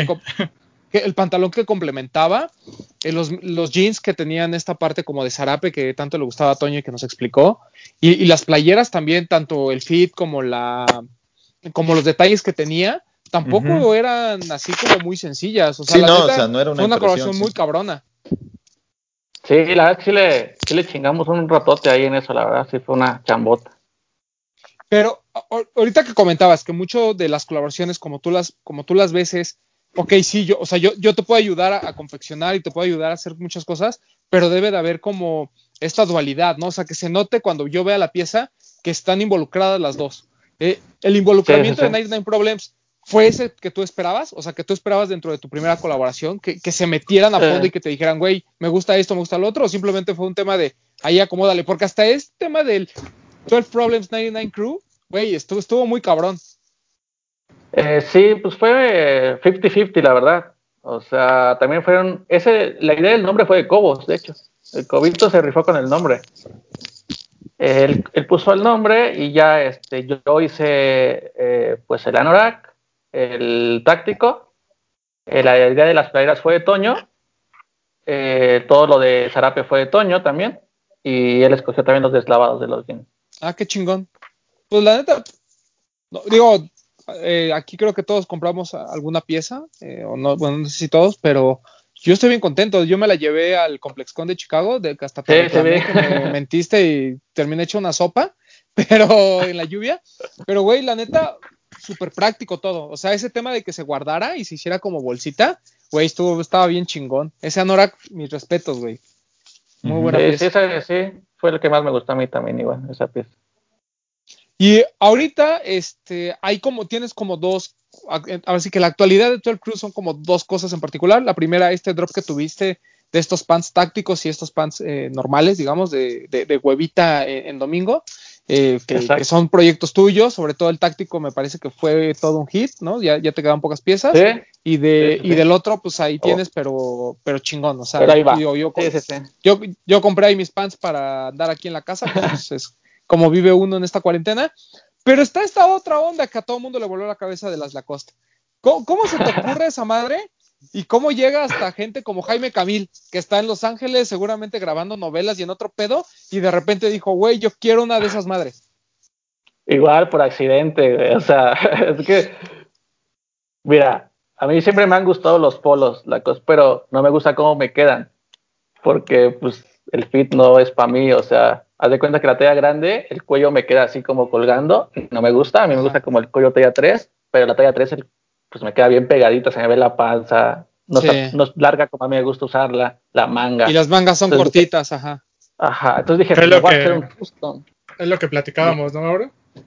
Exactamente, es lo que es lo que decíamos, o sea, y como empezó la marca es lo mismo, o sea, pues es que yo quiero, me compro algo, pero no me gusta cómo queda, mejor me lo hago, ¿no? A final de cuentas. Y así pues me hice el polo, que era para mí, el primerito que le puse así los cocodrilos en 12 romano, y pues eran cocodrilos que yo tenía ahí de unas polos viejitas y de mis perfumes, y pues hice el custom, ¿no? Y yo no pensé que fuera a ser tampoco la bomba, porque dije, Ay, pues a quién chingados les gustan los polos hoy en día. Y pues toma la que sí le gustan a un chingo de gente, ¿no? Pues ya, o sea, los, los subí la foto a Instagram y pues normalmente siempre pues ahí 300 likes por ahí, ¿no? O sea, no, no es como de, no pasa los mil. Y de pronto esa noche empezaron a llegar así un chingo, un chingo, un chingo, un chingo, y yo así como, hasta le dije a Morena así que, ahora qué, qué pex. y un güey me manda otra vez. Un güey me manda una historia así de, güey, no mames, te compartió Alberto, ¿no? Y yo, ay, no manches, así, pues a mí qué, ¿no? Y sí, Alberto subió una historia del polo y puso así de, no mames, este güey con tres polos hizo uno y le quedó bien chingón. Entonces todo el mundo me empezó así a bombardear el Instagram, así, comentarios, véndemela, yo la quiero, este, ¿dónde entregas? La verdad, la quiero porque la vi con Berto y así. Y luego me manda mensaje Alberto, ¿no? me manda un mensaje y me dice, ¿qué pedo? Pues la quiero. Y yo, pues te la vendo. No, no sí, ¿cuánto quieres? Yo, pues tanto. Ah, pues va en corto, sí, pásame tu PayPal. Y dije, ay, órale. Este güey dije, o sea, ni siquiera me dijo, güey, soy Berto, soy youtuber, la no. O sea, me dijo, ¿cuánto? La quiero, te deposito y así me depositó. Me dijo, mañana te mando el Uber y me la mandas. Ah, pues va. Hay, gente más naca con cinco mil seguidores nada más, ¿no? Que te ha preguntado seguramente. ¿Hacemos un intercambio? Mira, yo te promociono no, y... no, y, y, artistas que salen ahí luciendo que Gucci, que Louis Vuitton y todo y que jefes de sellos discográficos que super traperos, así el, el, más trapero que te puedas imaginar de México, me ha escrito y quiero gratis, es que voy a sacar un video y pues quiero lucir tu ropa, ¿no? Y siempre les digo lo mismo, pues compra. Ahí está el link, ahí te lo dejo y puedes comprar y te lo mando a tu casita, no te preocupes. siempre así, siempre así le respondo, siempre, siempre. Pero el Bertungas me sorprendió, la verdad, ¿eh? o sea, dije, ah, este güey, pues, qué bueno que no aplicó la dañera de pues, soy tal, ¿no? Y ya se la vendí eh, volvió a subir una historia ya en su casa de que la traía. Los stickers los pegó ahí en su maquinita que tiene ahí en su sala y todo. Pues el güey quedó feliz. Y supongo que de ahí la vio Jaime Camil porque pues ese güey se lleva bien con ese güey. Y comentó, ¿no? Comentó ahí en mi Instagram, oye, ¿dónde se compra? Yo quiero una. Y pues todo el mundo ahí también. Entonces ya se empezó a hacer la locura y dije, bueno, pues voy a hacer otra. ¿Qué puede pasar?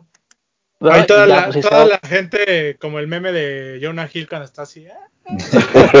sí, sí, sí, todos bien locos, la verdad, pero pues yo no pensé que fuera a escalar tanto. O sea, dije, ay, pues un polo, pues un custom de polo y ya está.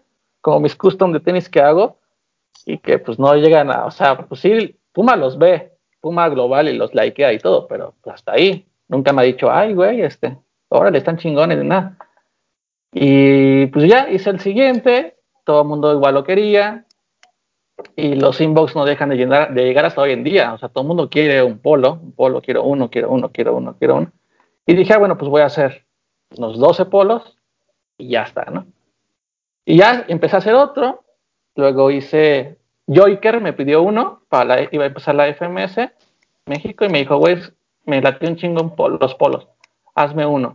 Yo dije, pues va, te hago uno, ¿no? No Porque pues también ese güey me compra mucho y pues obviamente también se lo vendí y me dijo, sí, sí, sí, yo pago no pex. Y pues haz de cuenta que fue también el hit, porque en todos los blogs de, de batallas y así, que lo sigue mucha gente, todo el mundo empezó a decir el polo, el polo y el polo, el polo, ¿dónde lo compraste? ¿Dónde lo compraste? ¿Quién te lo hizo? ¿Quién te lo hizo? Y él siempre me etiqueta. Y pues así también toda la gente de FMS Internacional me empezó a seguir. Pues eso también un desmadre ahí viral, ¿no? Pero lo mejor de eso fue que una tal Katherine me empezó a seguir me likeó y cuando veo su foto, así en chiquita, pues veo que trae una Lacoste, ¿no? Pues una, hay una francesa con una Lacoste y dije, a ver, pues a ver quién es. Ya me metí y dije, ah, la madre. Y pues es la de marketing de Lacoste en Francia, ¿no? Dije, órale, ¿no? Pues aquí se pone interesante el business, ¿no? Hasta le dije a Mariana, no, pues ya, pues ya, este, hay que comprar una casa con jacuzzi. Metemos cuatro Flavios ahí. ¿Cuál, es, ¿Cuál es la Portales de París? Claro. Quiero saberlo. Puedo tener, la cuadra, ¿no? Puedo tener al Cobos en la azotea, güey. Sí, sí, sí, el Cobos en la azotea, sí le doy sí me da vida, sí. Con razón vi un carro deportivo muy bonito ahora que fui a recoger las cosas, ¿eh, amigo? Yo creo que ya, ya andas estrenando carro. Ah, no, a mí ni, manejar me gusta. Pero bueno, pues me empezó a seguir, ¿no? Por el polo que dice a Joiker. Y no solo eso, sino que me pone en su, en su feed de Instagram, en sus historias destacadas, sube mis trabajos ahí y ahí le pone custom polo, ¿no? Y subió una foto de mi polo. Y dije, ah, qué chingón gesto de que alguien que trabaja en la costa, pues se fije en eso, ¿no? O sea, fue un detalle muy chingón que a uno como diseñador dice, ay, pues entonces les gusta, ¿no? Lo que estás haciendo, o sea, es algo interesante, está padre. Y obviamente me motivó a seguir haciendo más polos. Pero Tengo una duda. Ajá. ¿Qué pasa si esta chica te dice, ¿sabes qué? Pues es que me gustó mucho. ¿No quisieras hacer un intercambio? No, ahí te va, ahí te va, ahí te va, ahí te va. Ahora te cuento la historia. Tranquilo, papu, para allá va, para allá va. No sé, no sé. Bueno, no, pero ahí estamos hablando de que, obviamente, ahí sí vale la pena sembrar algo gratis, ¿no? ¿Estamos de acuerdo? Sí, estamos de acuerdo. O sea, porque aparte ni siquiera tiene dos mil seguidores, entonces no es por el que me va a ofrecer, sino es, pues, checa mi chamba, ¿no? De algo te puede servir. Y ya, pues, seguí haciendo más y más, y bueno, hice más, más polos y ya, este, pues, igual lo seguía likeando ya, ¿no? Y de pronto me empezó, este, cuando ella comparte la historia y la pone ahí en su feed, en destacadas, me empezó a seguir mucha gente de la COS Francia, que yo no sabía quiénes eran, hasta que los empecé a stalkear, ¿no? Muchos, muchos, o sea, como unos 10, yo creo, que es todo el equipo que trabaja ahí con ella. Dije, ah, vale, pues ya que aquí los tengo, pues ya les voy a mandar saludos, ¿no? Entonces ya, ya, pues cuando sube las historias de que estoy haciendo los polos así, pues ya que le ponen flamitas, le ponen corazoncitos, o le van un, un así, un, me gusta, ¿no? Y pues te motiva a seguir haciendo más. Pero lo más interesante fue cuando yo publico los videos de Joiker usándola en el FMS y me eh, comenta la historia un güey que se llama Mark Howard y dije, bueno, este güey quién es? Y pone, ¿no? Eh, muy chingón tu trabajo, bueno, en inglés, ¿no? Así de, me encanta tu trabajo con los polos. Y yo, ah, pues gracias. Y ya me meto a ver quién es y tómala, ¿no? Es el güey que maneja todas las colaboraciones globales y el fashion show de hombre en Lacoste, en Francia. Y es un güey que, le, que pues hace pasarelas para Helmut Lang, o sea, ya, ya a niveles ya arriba. Y dije, ah, dale, ¿no? Pues que este güey me diga qué chingo tu trabajo, pues yo con eso ya me sentía realizado, ¿no? Tal dije la manera, vamos a celebrar hoy. Pero ese ya me enfermé de la panza, yo creo que por el nervio, o sea. Entonces ya nos celebramos, ya nos celebramos, ahí, se anda riendo, pero ya, ya nos celebramos porque me enfermé de la panza de la, pues yo creo que de la emoción, ¿no? O sea, de que un güey así, pues te diga eso, pues está muy chido. Y me empezó a seguir. Entonces ahí dije, ya, ¿no? Así como que, no, pues, órale, va. Y ya, yo seguía haciendo mis cosas. Y cuando hago el bucket, hago el primer bucket, que también con pedazos de polo, me pone el güey así de, este, no, pues, oye, me gustaría tener una de tus piezas. Y yo, ah, pues, chingona, no te la mando, ¿no? Y me dice el güey, este, mándame tu mail, este, dame tu mail y te voy a poner en comunicación con la gente de comunicaciones de Lacoste. Entonces ya, este, pues ya le mando el mail y todo, y ya me dice el güey, este, ah, pues está muy chingón tu trabajo, pues ojalá, este, podamos hacer algo, ¿no? hasta ahí. Ojalá podamos hacer algo, o sea, no es como de, ay, vamos a, nada. Solo se quedó en eso, porque pues el güey ya se fue de vacaciones, ¿no? Se fue un mes de vacaciones. Y yo hice un polo, que no he subido, pero se lo hice para él.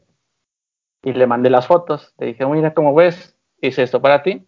Para eso este polo tiene... Me puse a estudiar todos los polos Lacoste que han salido para poder yo hacer un polo que tuviera detalles que no tuviera ningún polo hecho hasta ahora. Porque dije, pues es mi oportunidad de poderle mostrar que tengo, eh, pues no sé, pues que puedo hacer algo, ¿no? Para algo diferente. Al final de cuentas es una pieza para él. Y este, ya le mandé las fotos y así, pues se quedó encantado. Me dijo, no, sí, no puedo esperar para regresar a Francia y tenerla y usarla y no sé qué. Y pues ya me mandó la dirección de las oficinas de la cosa, no, la tengo que mandar. Y dije, ah, bueno, pues ya, está chingón, qué bueno. Y pues hasta ahí está la historia, ¿no? O sea, ahora sí que está ahí. ¿Quién sabe? no estoy y vamos a hacer una colaboración, nada, porque pues igual no pasa nada. Pero pues ya con que el güey suba su foto que la está usando, para mí ya, para mí ya con eso ya. Pero igual te iba a decir, o sea, cuando, cuando te empiezan a seguir todas estas personas que son parte del equipo, o sea, no sé si tú, pero yo, yo me lo imagino y así como que llegas a la conclusión de, o sea, güey, un lunes esta chava llegó a la oficina, güey, con todo su equipo y les dijo, güey, vean lo que está haciendo este güey. Y todos en la oficina empezaron a hablar de eso. Ya me los imagino. A, ver, pinches mediocres, vean lo que está haciendo este cabrón que ustedes no pueden. Claro. Sí, algo así, porque me empezó a seguir mucha gente que, pues, o sea, con perfiles privados, pero pues que ahí dicen, ¿no? La cost RP, la cost MP, la cost. Por, tu culpa me regañaron en el staff de para que se puedan chambearle, órale. A mí lo que me parece.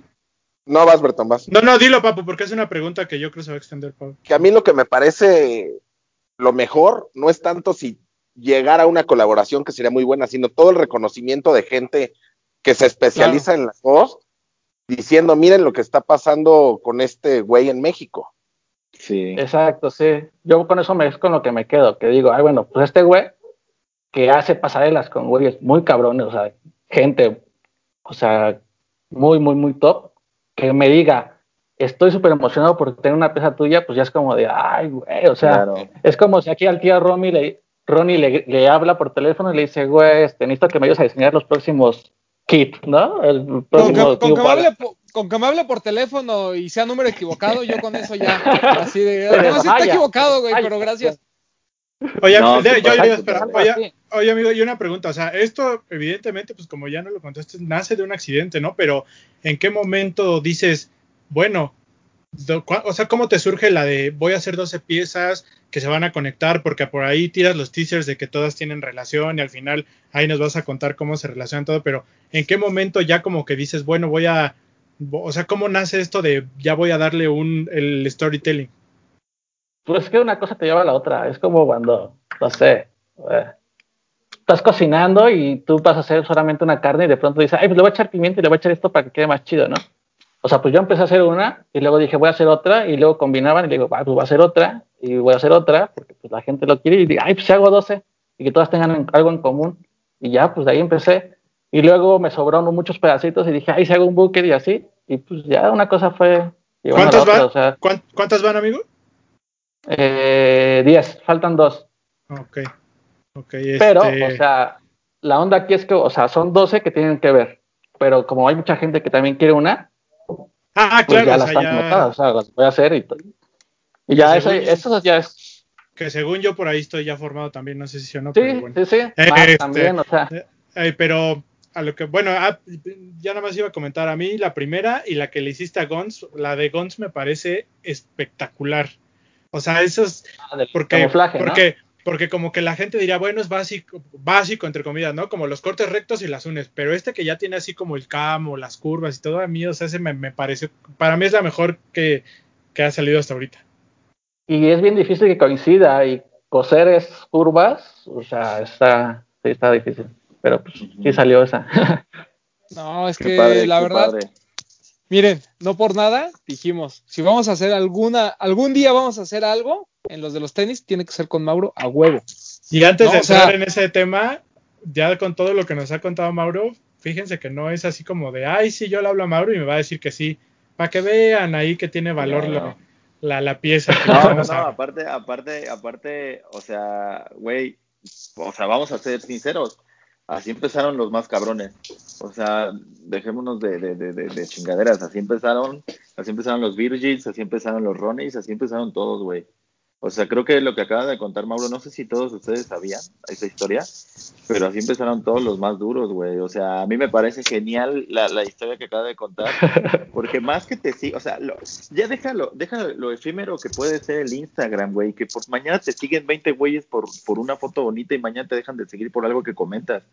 El valor que le da el trabajo de Mauro a una idea original, güey, a una idea que nació en su casa, a una idea que nació en, su, en su nicho, en su crew, en su en su espacio, güey, y que llegue hasta donde, hasta donde llegó, güey, independientemente de las personas por donde pasó, güey, o sea, es, una, es un caso de éxito que no siempre vas a escuchar, güey, y no siempre vas a tener el gusto de saber que a uno de tus amigos le va de esa forma con, con algo que salió de su, de su mente, de su corazón, güey. Pero, es que los ah. accidentes, o, sea, los accidentes también necesitan este, este golpe de suerte, ¿no? O sea, eh, digo, me atrevo a decir que el boom que causa a lo mejor el hecho de que alguien como, como Verte te haya reposteado, pues obviamente hizo que todo mucha gente volteara, ¿no? O sea, al final, ese golpecito de suerte y, y, además ya, ya platicamos, ¿no? O sea, el tipo se portó lo suficientemente decente como para decirte, yo la quiero comprar, ¿no? Entonces, ese tipo de cositas son las que realmente ayudan, porque hay mucha gente que puede estar haciendo trabajos muy cabrones, pero si no los volteas a ver...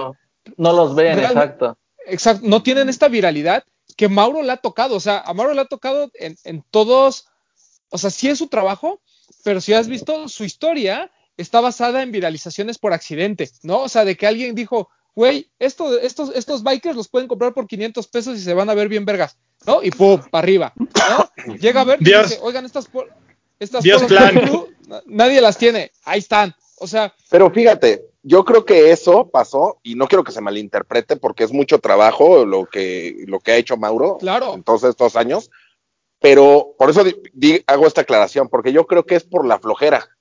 O sea, la flojera le dio ese plus de decir, no, yo no quiero hacer esto porque no.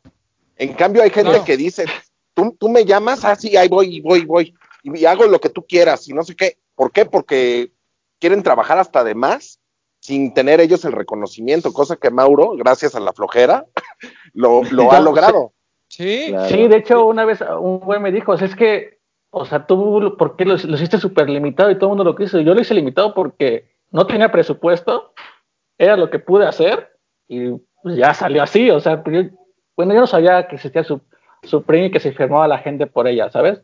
Porque no era de mi conocimiento que ese tipo de hype en ese entonces, o sea, yo lo hice porque pues, era lo que tenía y lo que podía y dije, ay, bueno, pues ya como salga. O sea, Bendecido por el de arriba. Exclusivo. Claro. Y todo el mundo pensó que, que es que ese güey es súper exclusivo y no contesta los mensajes. O sea, así me las historias, no contesta los mensajes y todo. Y, pero era como, es que me daba hueva, o sea, no porque lo quisiera hacer así. Salió y pues qué chingón, pero pues hasta ahí, o sea. No, pues, qué, chido. La verdad es que estamos, estamos bien. Y, y, repito, o sea, estamos muy contentos de, haber logrado el poder colaborar contigo. O sea, aquí ya tenemos la, oficial, ¿no? La, Friends and Family. Porque además, o sea, eh, ahora en esta ocasión ni siquiera nos sentamos como a platicar y a desarrollar. Pero, todo por WhatsApp. pero, justo lo, pero, pero justo lo que te iba a decir, al parecer fue como todo muy al vapor, pero es un concepto en el que, de hecho, Mauro ha estado desde el principio, que nos, él nos diseñó nuestro logo. De ahí viene. Ajá.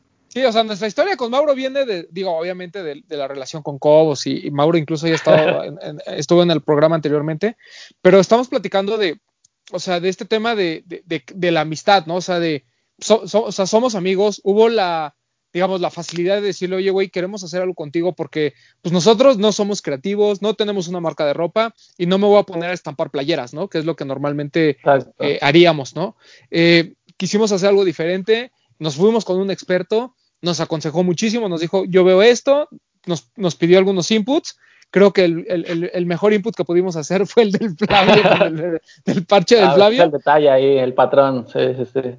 Este, y, estamos muy, muy contentos. Eh, yo creo que ahora yo me arrepiento muchísimo de no haber hecho más, porque hay mucha gente que se va a quedar sin, sin, sin hoodie, pero vamos a aplicar la de 12 Crew, ¿no? Aquí se hizo para la alcanzó, y en la que sigue, ahí, este, ahí se forman, ¿no? Ah, está súper bien así. entonces, eh, pues queremos, eh, este programa era pues, obviamente para saber tu historia y para platicar contigo y demás, pero también para contarle un poquito a la gente cómo fue este, este desarrollo creativo que pues ni siquiera hubo como tal, o sea, fue así de, güey, vamos a hacer algo, Hoodie estaría bien chingón, eh, tú nos mandaste ciertas paletas de colores y dijimos, venga, vamos a hacerlas invertidas. Creo que ambas partes teníamos esta idea del de un Friends and Family y un GR, ¿no? Donde lo único que iba a cambiar era la combinación de colores, la paleta, eh, o sea, invertida nada más. Y realmente, pues fue así como de ponle esto, ponle esto. Tú nos mandaste un diseño y dijimos, güey, vamos con eso. Digo, porque repito, tampoco es que seamos los grandes diseñadores. Eh, y nos aconsejaste y la verdad estamos bien agradecidos, estamos muy contentos, a nosotros nos encantaron y ya hicimos, los, ya hicimos el shooting, eh, ya las tenemos aquí en las manos, se la vamos a mandar, digo, no, no, lo habíamos platicado a lo mejor contigo, pero pues te vamos contando un poquito el plan y sirve que la gente se entere. Eh, la mayoría de los Friends and Family realmente se quedaron con gente de, nuestras familias y, y, con amigos muy cercanos, ¿no? Como para que se vendieron muy poquitas. El General Release, pues sí, como que tuvo un, sí, sí hubo más gente que tuvo la oportunidad de comprarla. Y vamos a hacer unas de seeding para gente que creemos que es importante para, para nosotros, para, para, el medio, y que pues obviamente también de, alguna manera va a retribuir hacia la marca, ¿no? O sea, hay gente que nos ha apoyado mucho durante este tiempo y a esa gente le haremos llegar las hoodies, no a todos, lamentablemente mucha gente nos ha apoyado y no ha habido forma como de agradecerles, pero esperemos en el segundo drop ya con mucho más confianza eh, sacar más y también, pues, obviamente darle más a, la gente que, ha estado con nosotros.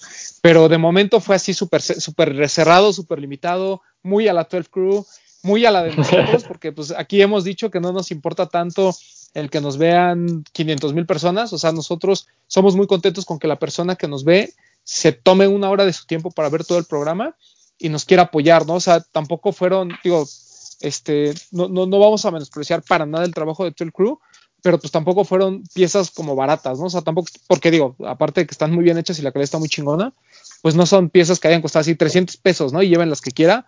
O sea, también el precio, pues a veces entendemos que para la gente es complicado, porque pues el señor Mauro se llevó su fee porque él no va a hacer nada de gratis. Y creo que nunca tocamos ese tema. O sea, ese tema ya fue como de, ya lo sabemos, ¿no? O sea, tu fee ya, sabemos que ahí va y nada más dinos de a cuánto nos toca y tan tan. Entonces, eh, porque así son las amistades también y lo entendemos nosotros, ¿no? Eh, el, el, negocio es una cosa y el ser compas es, otra. Eh, y qué bonito que, la pudimos traducir en, estas piezas. Ahí está esta menta que está increíble. Está, la verdad sí está espectacular el color. Y la, y la, y la negra que está presentando ahí Bretón. Y aparte, además, el desgraciado de Mauro, ahí nos tentó ahí con unos samples donde la paja con rojo está muy buena. ¿La enseñamos o la guardamos? Enseña, enseña. Por favor, de mostrarla, por favor. Yo digo que ese, puede ser el siguiente drop, porque lo quieren ver o no. Enséñala, enséñala. Enseña. Esa fue mi favorita, esa, esa, esa. Está muy el, chida. El color de las letras es. El color de las letras, es que el contraste que hace está, está muy bueno. Aparte de la paja es algo que en el nicho siempre ha gustado, ¿no? y en las propuestas yo decía que escojan la paja, que escojan la paja. Pero bueno, pues este, igual se entiende del, esa parte del logo y todo. Antes de que comprometamos a Mauro ya con el segundo drop, yo tengo una pregunta. Porque yo creo que a cualquier persona que si yo le cuento que quiero hacer una colaboración y nos llamamos los de los tenis, yo me imagino que al 98% de la gente se le hubiera ocurrido hacer un gráfico con tenis o con agujetas o algo así. ¿No? Que es como lo básico. ¿Qué pensaste tú, Mauro, cuando te dijimos, güey, vamos a hacer algo que la verdad es que está muy sencillo, pero a mí me parece que eso que, que está tan sencillo es lo que lo hace tan bueno? O sea, ¿qué pensaste tú, Mauro, cuando te dijimos, güey, vamos a hacer algo? Es que mira, la ventaja que hay aquí es que somos como de la edad, ¿no?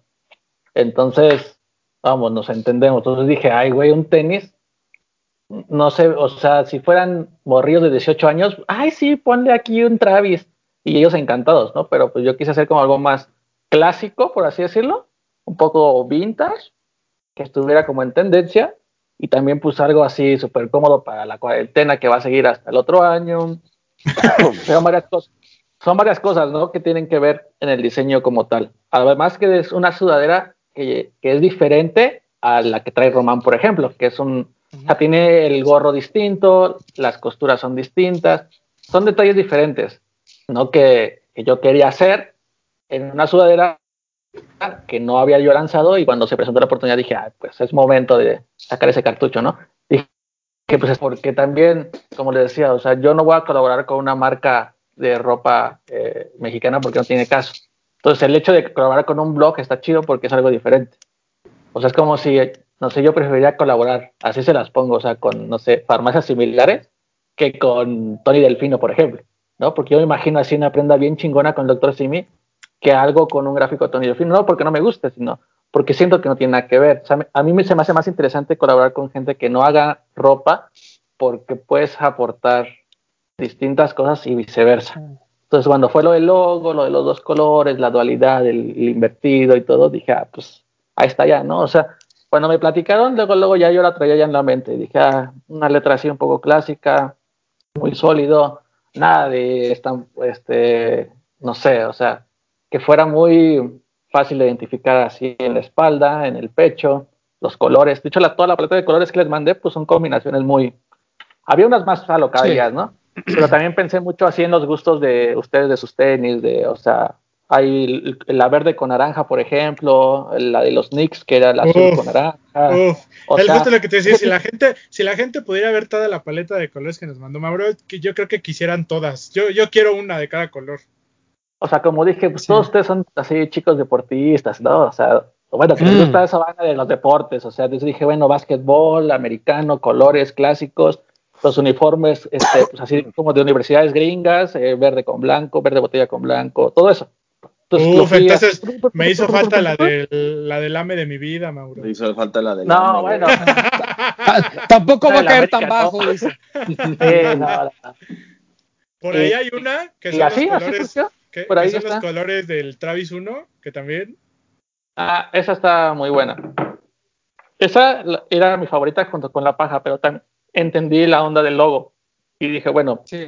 Mm, ah, ah, está bien hacerlo Que ahí es donde te afrontaste a, nuestro, a nuestra falta de ingenio, ¿no? Ahí dijimos, tiene que ser algo que nos represente desde el punto de vista del logo y por eso como que la combinación nosotros ya también la traemos muy en mente.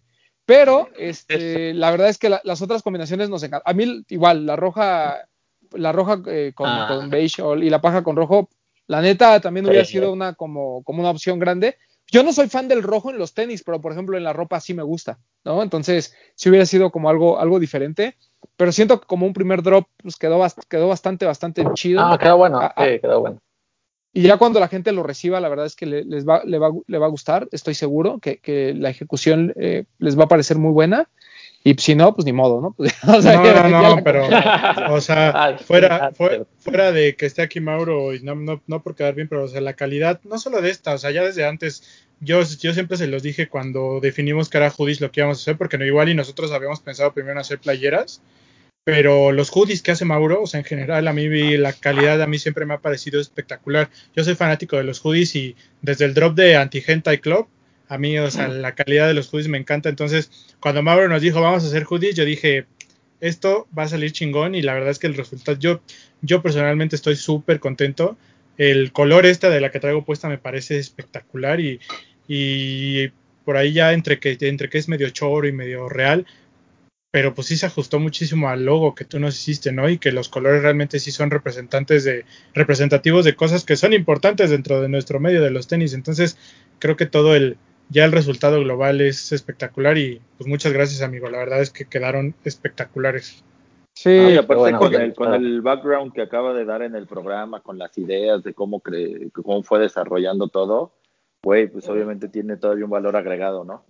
sí, porque además, como, como dice Bretón, ¿no? O sea, la, también la salida fácil hubiera sido, güey, ponle un tenisito. Y pues no, güey, o sea, el, chiste era hacer el logo del o el mismo logo que usan y ponerlo y ya, ¿no? Pero, exacto, así nomás eso tampa, cosas raras, sí, horrible, ¿no? no o, o, un box logo, ¿no? Que es lo que normalmente como que todo mundo eh, pensaría. Pero bueno, o sea, eh, estamos muy agradecidos. La verdad es que la respuesta también de la gente no nos la esperábamos. Yo honestamente platicaba con, con el equipo eh, cuando, cuando empezó todo este tema y, lo platicamos contigo también, Mauro, eh, pues teníamos miedo, ¿no? De alguna manera, decir, oye, güey, pues de dónde voy a sacar a 80 cabrones que nos paguen, o 100 cabrones, o 120, o, o 200, que nos dijeran, ah, sí, toma, toma, toma, ahí están los mil pesos, ¿no? Es más, no sabíamos ni a qué cuenta teníamos que depositar 200 mil pesos, ¿no? Este, y, dijimos, vamos con un drop pequeño, eh, vamos a ver cómo funciona, vamos a ver si a la gente le gusta lo que estamos haciendo y, vemos, ¿no? Y, nos dimos cuenta que hay, hay mucha gente que, que, sí está, que sí está de alguna manera, que es leal al, trabajo que estamos haciendo, que le gusta y que sobre todo, pues yo creo que si les hubiéramos hecho una pregunta de con quién íbamos a colaborar, el crew yo creo que iba a estar en mente de todos porque somos fans, ¿no? O sea, eh, no solo por la amistad, sino como dice Bretón, hemos comprado piezas tuyas y creo que todos hemos quedado encantados con lo que hemos comprado. Eh, yo particularmente pues, siempre ahí te ando molestando con algunas cosas porque pues eh, entiendo la calidad. Yo no soy fan del anime, entonces a lo mejor nunca lo voy a comprar nada de eso, Mauro. Pero todo lo demás, este, ahí voy a estar, ¿no? O sea, por ejemplo, lo que hiciste de Flavio a mí pues, me encantó, ¿no? O sea, son cosas que, que yo también respeto muchísimo y pues Flavio, el tema de los perritos en este en este podcast se respeta muchísimo. aquí los perritos se respetan. ¿En qué, en qué año en qué año se vuelve el CEO de 12 Crew, Don Flavio? Que la gente ahí lo no sabe. Cuando llega, cuando llega, o sea, hace cinco años que llegó, llegó para romper el internet. no, de hecho, o sea, estaba chiquito. Te escuchó que, anda, que anda ladrando, sí, que quiere su, su reconocimiento, dice. Él fue a entregar un drop precisamente a Superfresh. Él fue a entregar uno. O sea, de, bueno, estaba chiquitito que cabía en mi mochila. Aquí a la gente que está en YouTube viéndonos les voy a dejar una fotito del patrón de Flavio. pues lo llevé y pues así, así también, pues como que tiene carisma y todo. Y pues ya empezamos ahí a hacer sus cosillas y a todo el mundo le, le cae muy bien el patrón.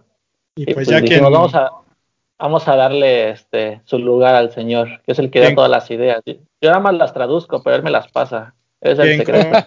quien compró su sudadera, pues ya va a llevar la bendición de Flavio ahí todo, todo Exactamente, exactamente. Gran detalle ese también, amigo. Sí, estuvo muy, muy chido. Que fue una aportación, ¿no? Así que dijimos, queremos algo de Flavio. El de Flavio, pues estuvo ahí y quedó, quedó, quedó padre ahí. Si de quién, quién es su Flavio, pues ahí les va. Parche. este, no, estamos, estamos este, la verdad, bien agradecidos, muy, muy honrados.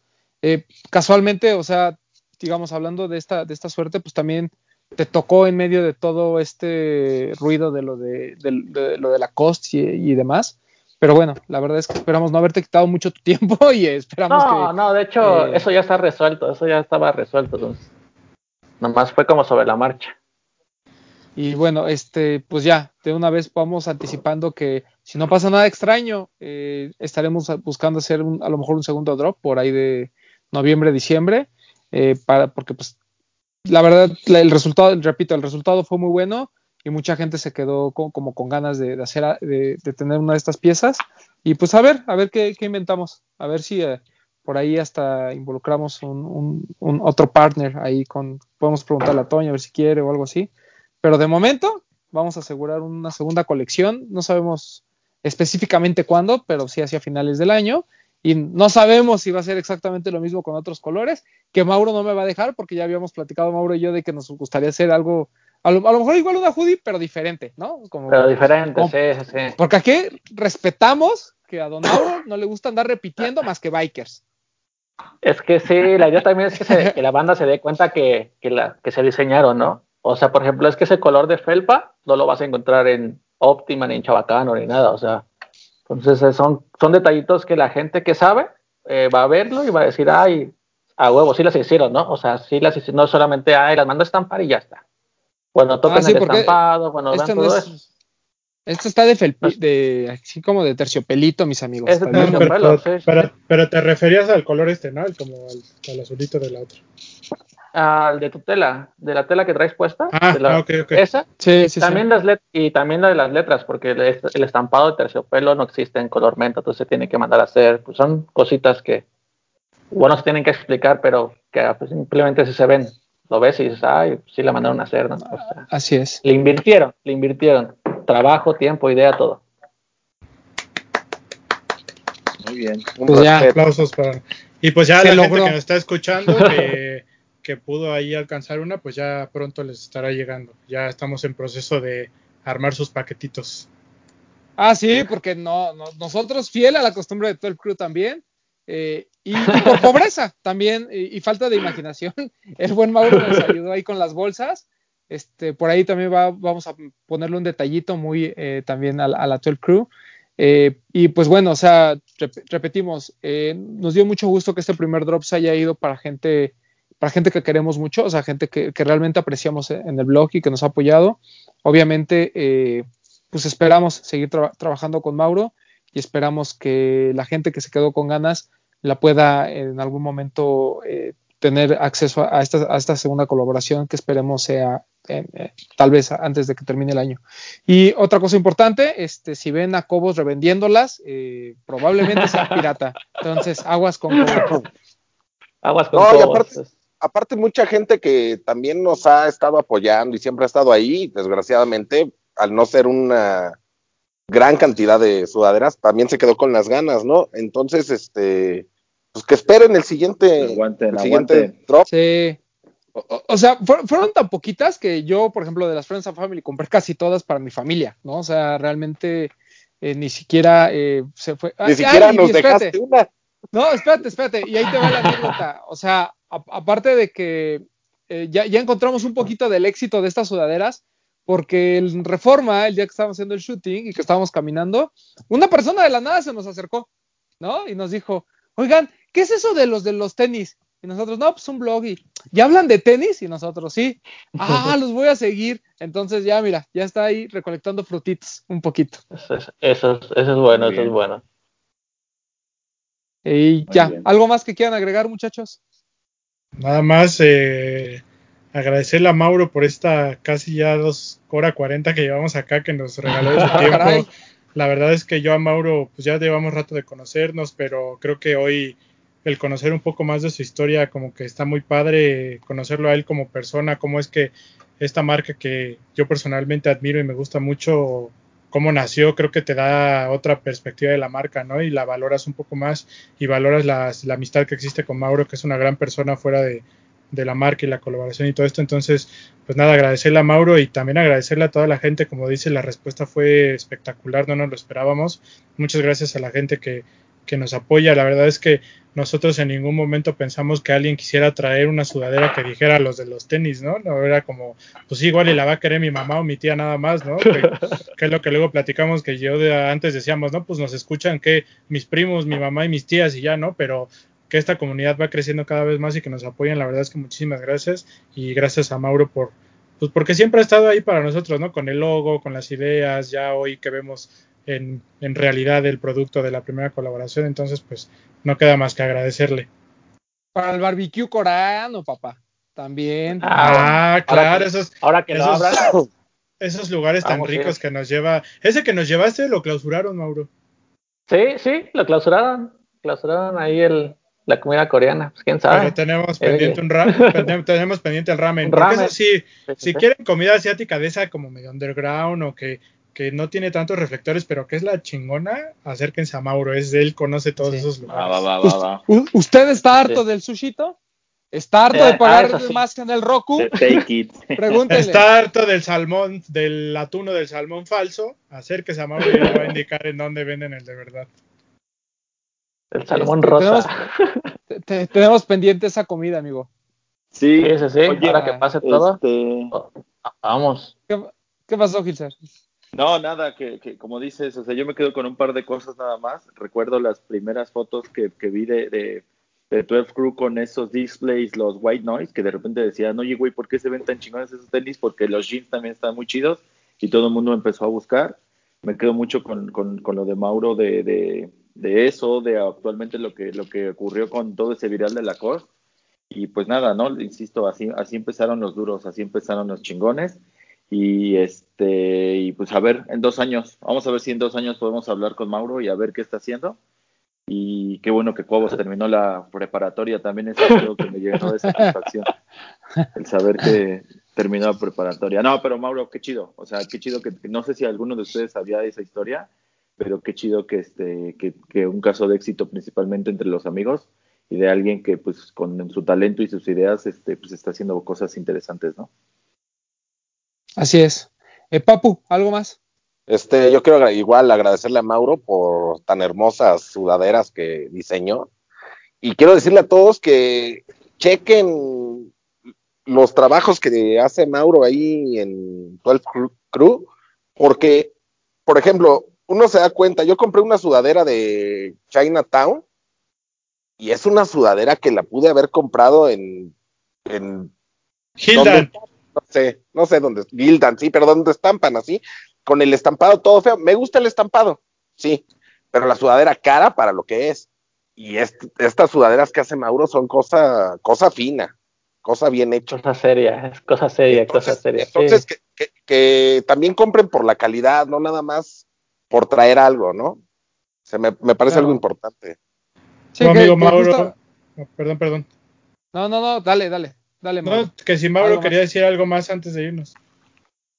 Este, no, pues que nada, no, pues hay que echen su, este, levanten sus manos con, como Genkidama y que todo vaya a salir chido y pues ya está. y que, este, no, pues gracias por la invitación nada más y, y ahí cuando quieran otra cosa ya saben, para las colaboraciones ahí vamos a estar siempre. Muchas gracias, amigo. ¿Eres, la, ¿Eres la Mitzi del streetwear? A ver. En mi época estaba de moda el Mitzi, ¿eh? Sí, sí, sí. Y el, y Alfredo Cassini que te sacaba tarjetas rojas y te vestías mal ahí. sí, sí, Esos eran los, buenos. Nada más vamos a despedirnos en orden para ir poniendo sus redes sociales. Papu, despídete ya ahora sí bien. Este, muchas gracias a Mauro por acompañarnos, a todos ustedes por vernos. Estén pendientes al siguiente drop estén pendientes al Instagram de los de los tenis, que ahí ponemos noticias y todo. Y pues gracias por vernos. Me pueden seguir a mí en, Instagram como yo soy Powell con W. Y hasta la siguiente semana, amigos. Gilser. Nada, este, un gustazo y tremendo programa nos aventamos. Este, un saludo al resto de la pandilla, a Alan, al Guayesel, al doctor, al, al doctor, al Max, al Delgadillo y este pues sigan ahí las redes de lo de los tenis y sigan las redes de, de 12 Crew y consuman consuman local. O sea estuvo muy estuvo o sea francamente digo saben que no sabíamos bueno particularmente yo no sabía que iba a estar Mauro pero el día de hoy compartí unas historias ahí de grifo de Astral Freaks que salió de la nada y que tuvo que ver exactamente con lo que estamos hablando y son grandes ideas y son son empresas mexicanas son diseñadores mexicanos hay que apoyarlos no así es. Bretón eh, nada, a mí me pueden seguir en arroba bretón27. Gracias para todos los que nos están escuchando, que siempre nos están apoyando. Eh, en el blog les vamos a dejar el shooting que hicimos del lanzamiento de estas dos sudaderas. Gracias a Alex por las fotos. Gracias a Rea, nuestro amigo Rea que nos ayudó ahí eh, con el modelaje. Y pues nada, dejen su like con las fotos y síganos. Estén atentos a los de los tenis, que ahí vamos a estar subiendo más cosas. Y atentos porque probablemente sobren una, dos o tres sudaderitas por ahí que vamos a ver cómo las lanzamos. Entonces, no se despeguen. Sí, eh, afortunadamente hubo un pequeño sobrante, entonces vamos a ver qué, hacemos. Eh, o sea, repartirlas entre la gente que nos ha escrito, pues este, resulta un poco injusto porque hay mucha gente. Entonces, vamos a tratarlo de hacer de la forma más, más fácil y, que sea eh, más legal, por así decirlo. estén al pendiente de las redes sociales de, todos porque, pues bueno, se, vienen varios lanzamientos.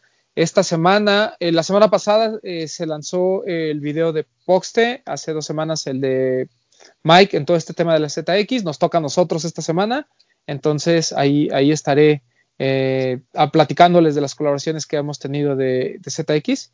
Mauro, tu Instagram, ¿dónde te puede seguir la gente? Mauro-12CRW es el personal y la de 12 Crew, pues arroba 12CRW igual. ¿Y la página? Eh, 12crw.com. sencilla, fácil. Compren, compren. Com, sí. Aceptamos compren, compren, todas compren que Flavio, que Flavio, Flavio come caro, entonces hay que, hay que comprar. Eh, sí, Flavio quiere formas, particular. Todas las formas de pago que, que lleven a dinero, ¿no? O sea, porque igual así de te mando nudes, pues no, no, gracias, ¿no? No, no déjame te les doy dinero.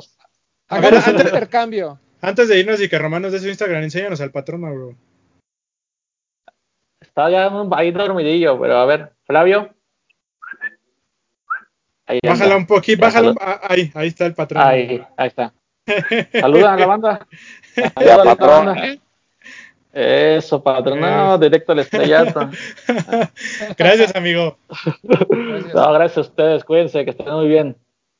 Y este, y pues ya, ¿no? O sea, estén atentos nada más a los oh. lanzamientos que voy a ver esta semana. Arroba Edgarroman12 en Instagram. Estén pendientes en todo lo que estamos haciendo de Adidas AZX. Y mm, creo que esta semana el único lanzamiento realmente relevante, no sé si se vaya a lanzar en México al mismo tiempo que en Estados Unidos, este Jordan 1 plateado de, que fue pues exclusivo de Japón hace muchos años. Después la reedición no fue tan exclusiva, pero bueno, este segundo drop, este, sí, segunda reedición de este par, pues ahí va a estar disponible. Eh, también ya empieza a ver algunas de las colaboraciones del proyecto AZX, también están al pendiente de la página. Y eh, se lanza a nivel mundial el famoso ASICS de Sean Witherspoon. Esperamos tener suerte para comprarlo. Eh, parece que no va a ser tan limitado como mucha gente esperaba. Incluso en Round 2 todavía sobraron por ahí algunas piezas que vendió esta semana a retail. Entonces, vamos a esperar. Yo ya me anoté ahí algunas rifas, a ver si hay suerte. Pues ojalá. Y también está pendiente el Jordan 1, el Satin Croc, que es de mujer. Creo que va a salir este fin, o bueno, no sé, pero, pero ya viene. Y el segundo drop de ISPA para Headquarter. Viene el Sandal, que, ya nos confirmó que sí viene en negro y en café. Eh, y este, el, el Flow, ¿no? Que es el Drift Flow. Entonces, esos dos pares van a estar disponibles esta semana. Eh, si van a querer, pues vayan a ponerse muy atentos a las redes sociales de Headquarter y de ISPA Live, que este, pues también es llevada por Headquarter, ¿no? Vale mucho la pena, yo voy por el Sandal. Y acuérdense que en TAF ya están abriendo las tiendas, están abriendo las tiendas y tienen descuentos especiales solo en sucursales, entonces ahí con su debida precaución, si van a andar en alguna plaza, dense en la vuelta en TAF que hay buenos descuentos. Y en Puma Arts hay 50% de descuento para hacerle la promoción aquí da gratis al joven. Entonces, compren Puma. Estén atentos a los Puma porque están haciendo también cosas chidas. Bueno, ah, muchas gracias. Esto fue la tertulia de esta semana.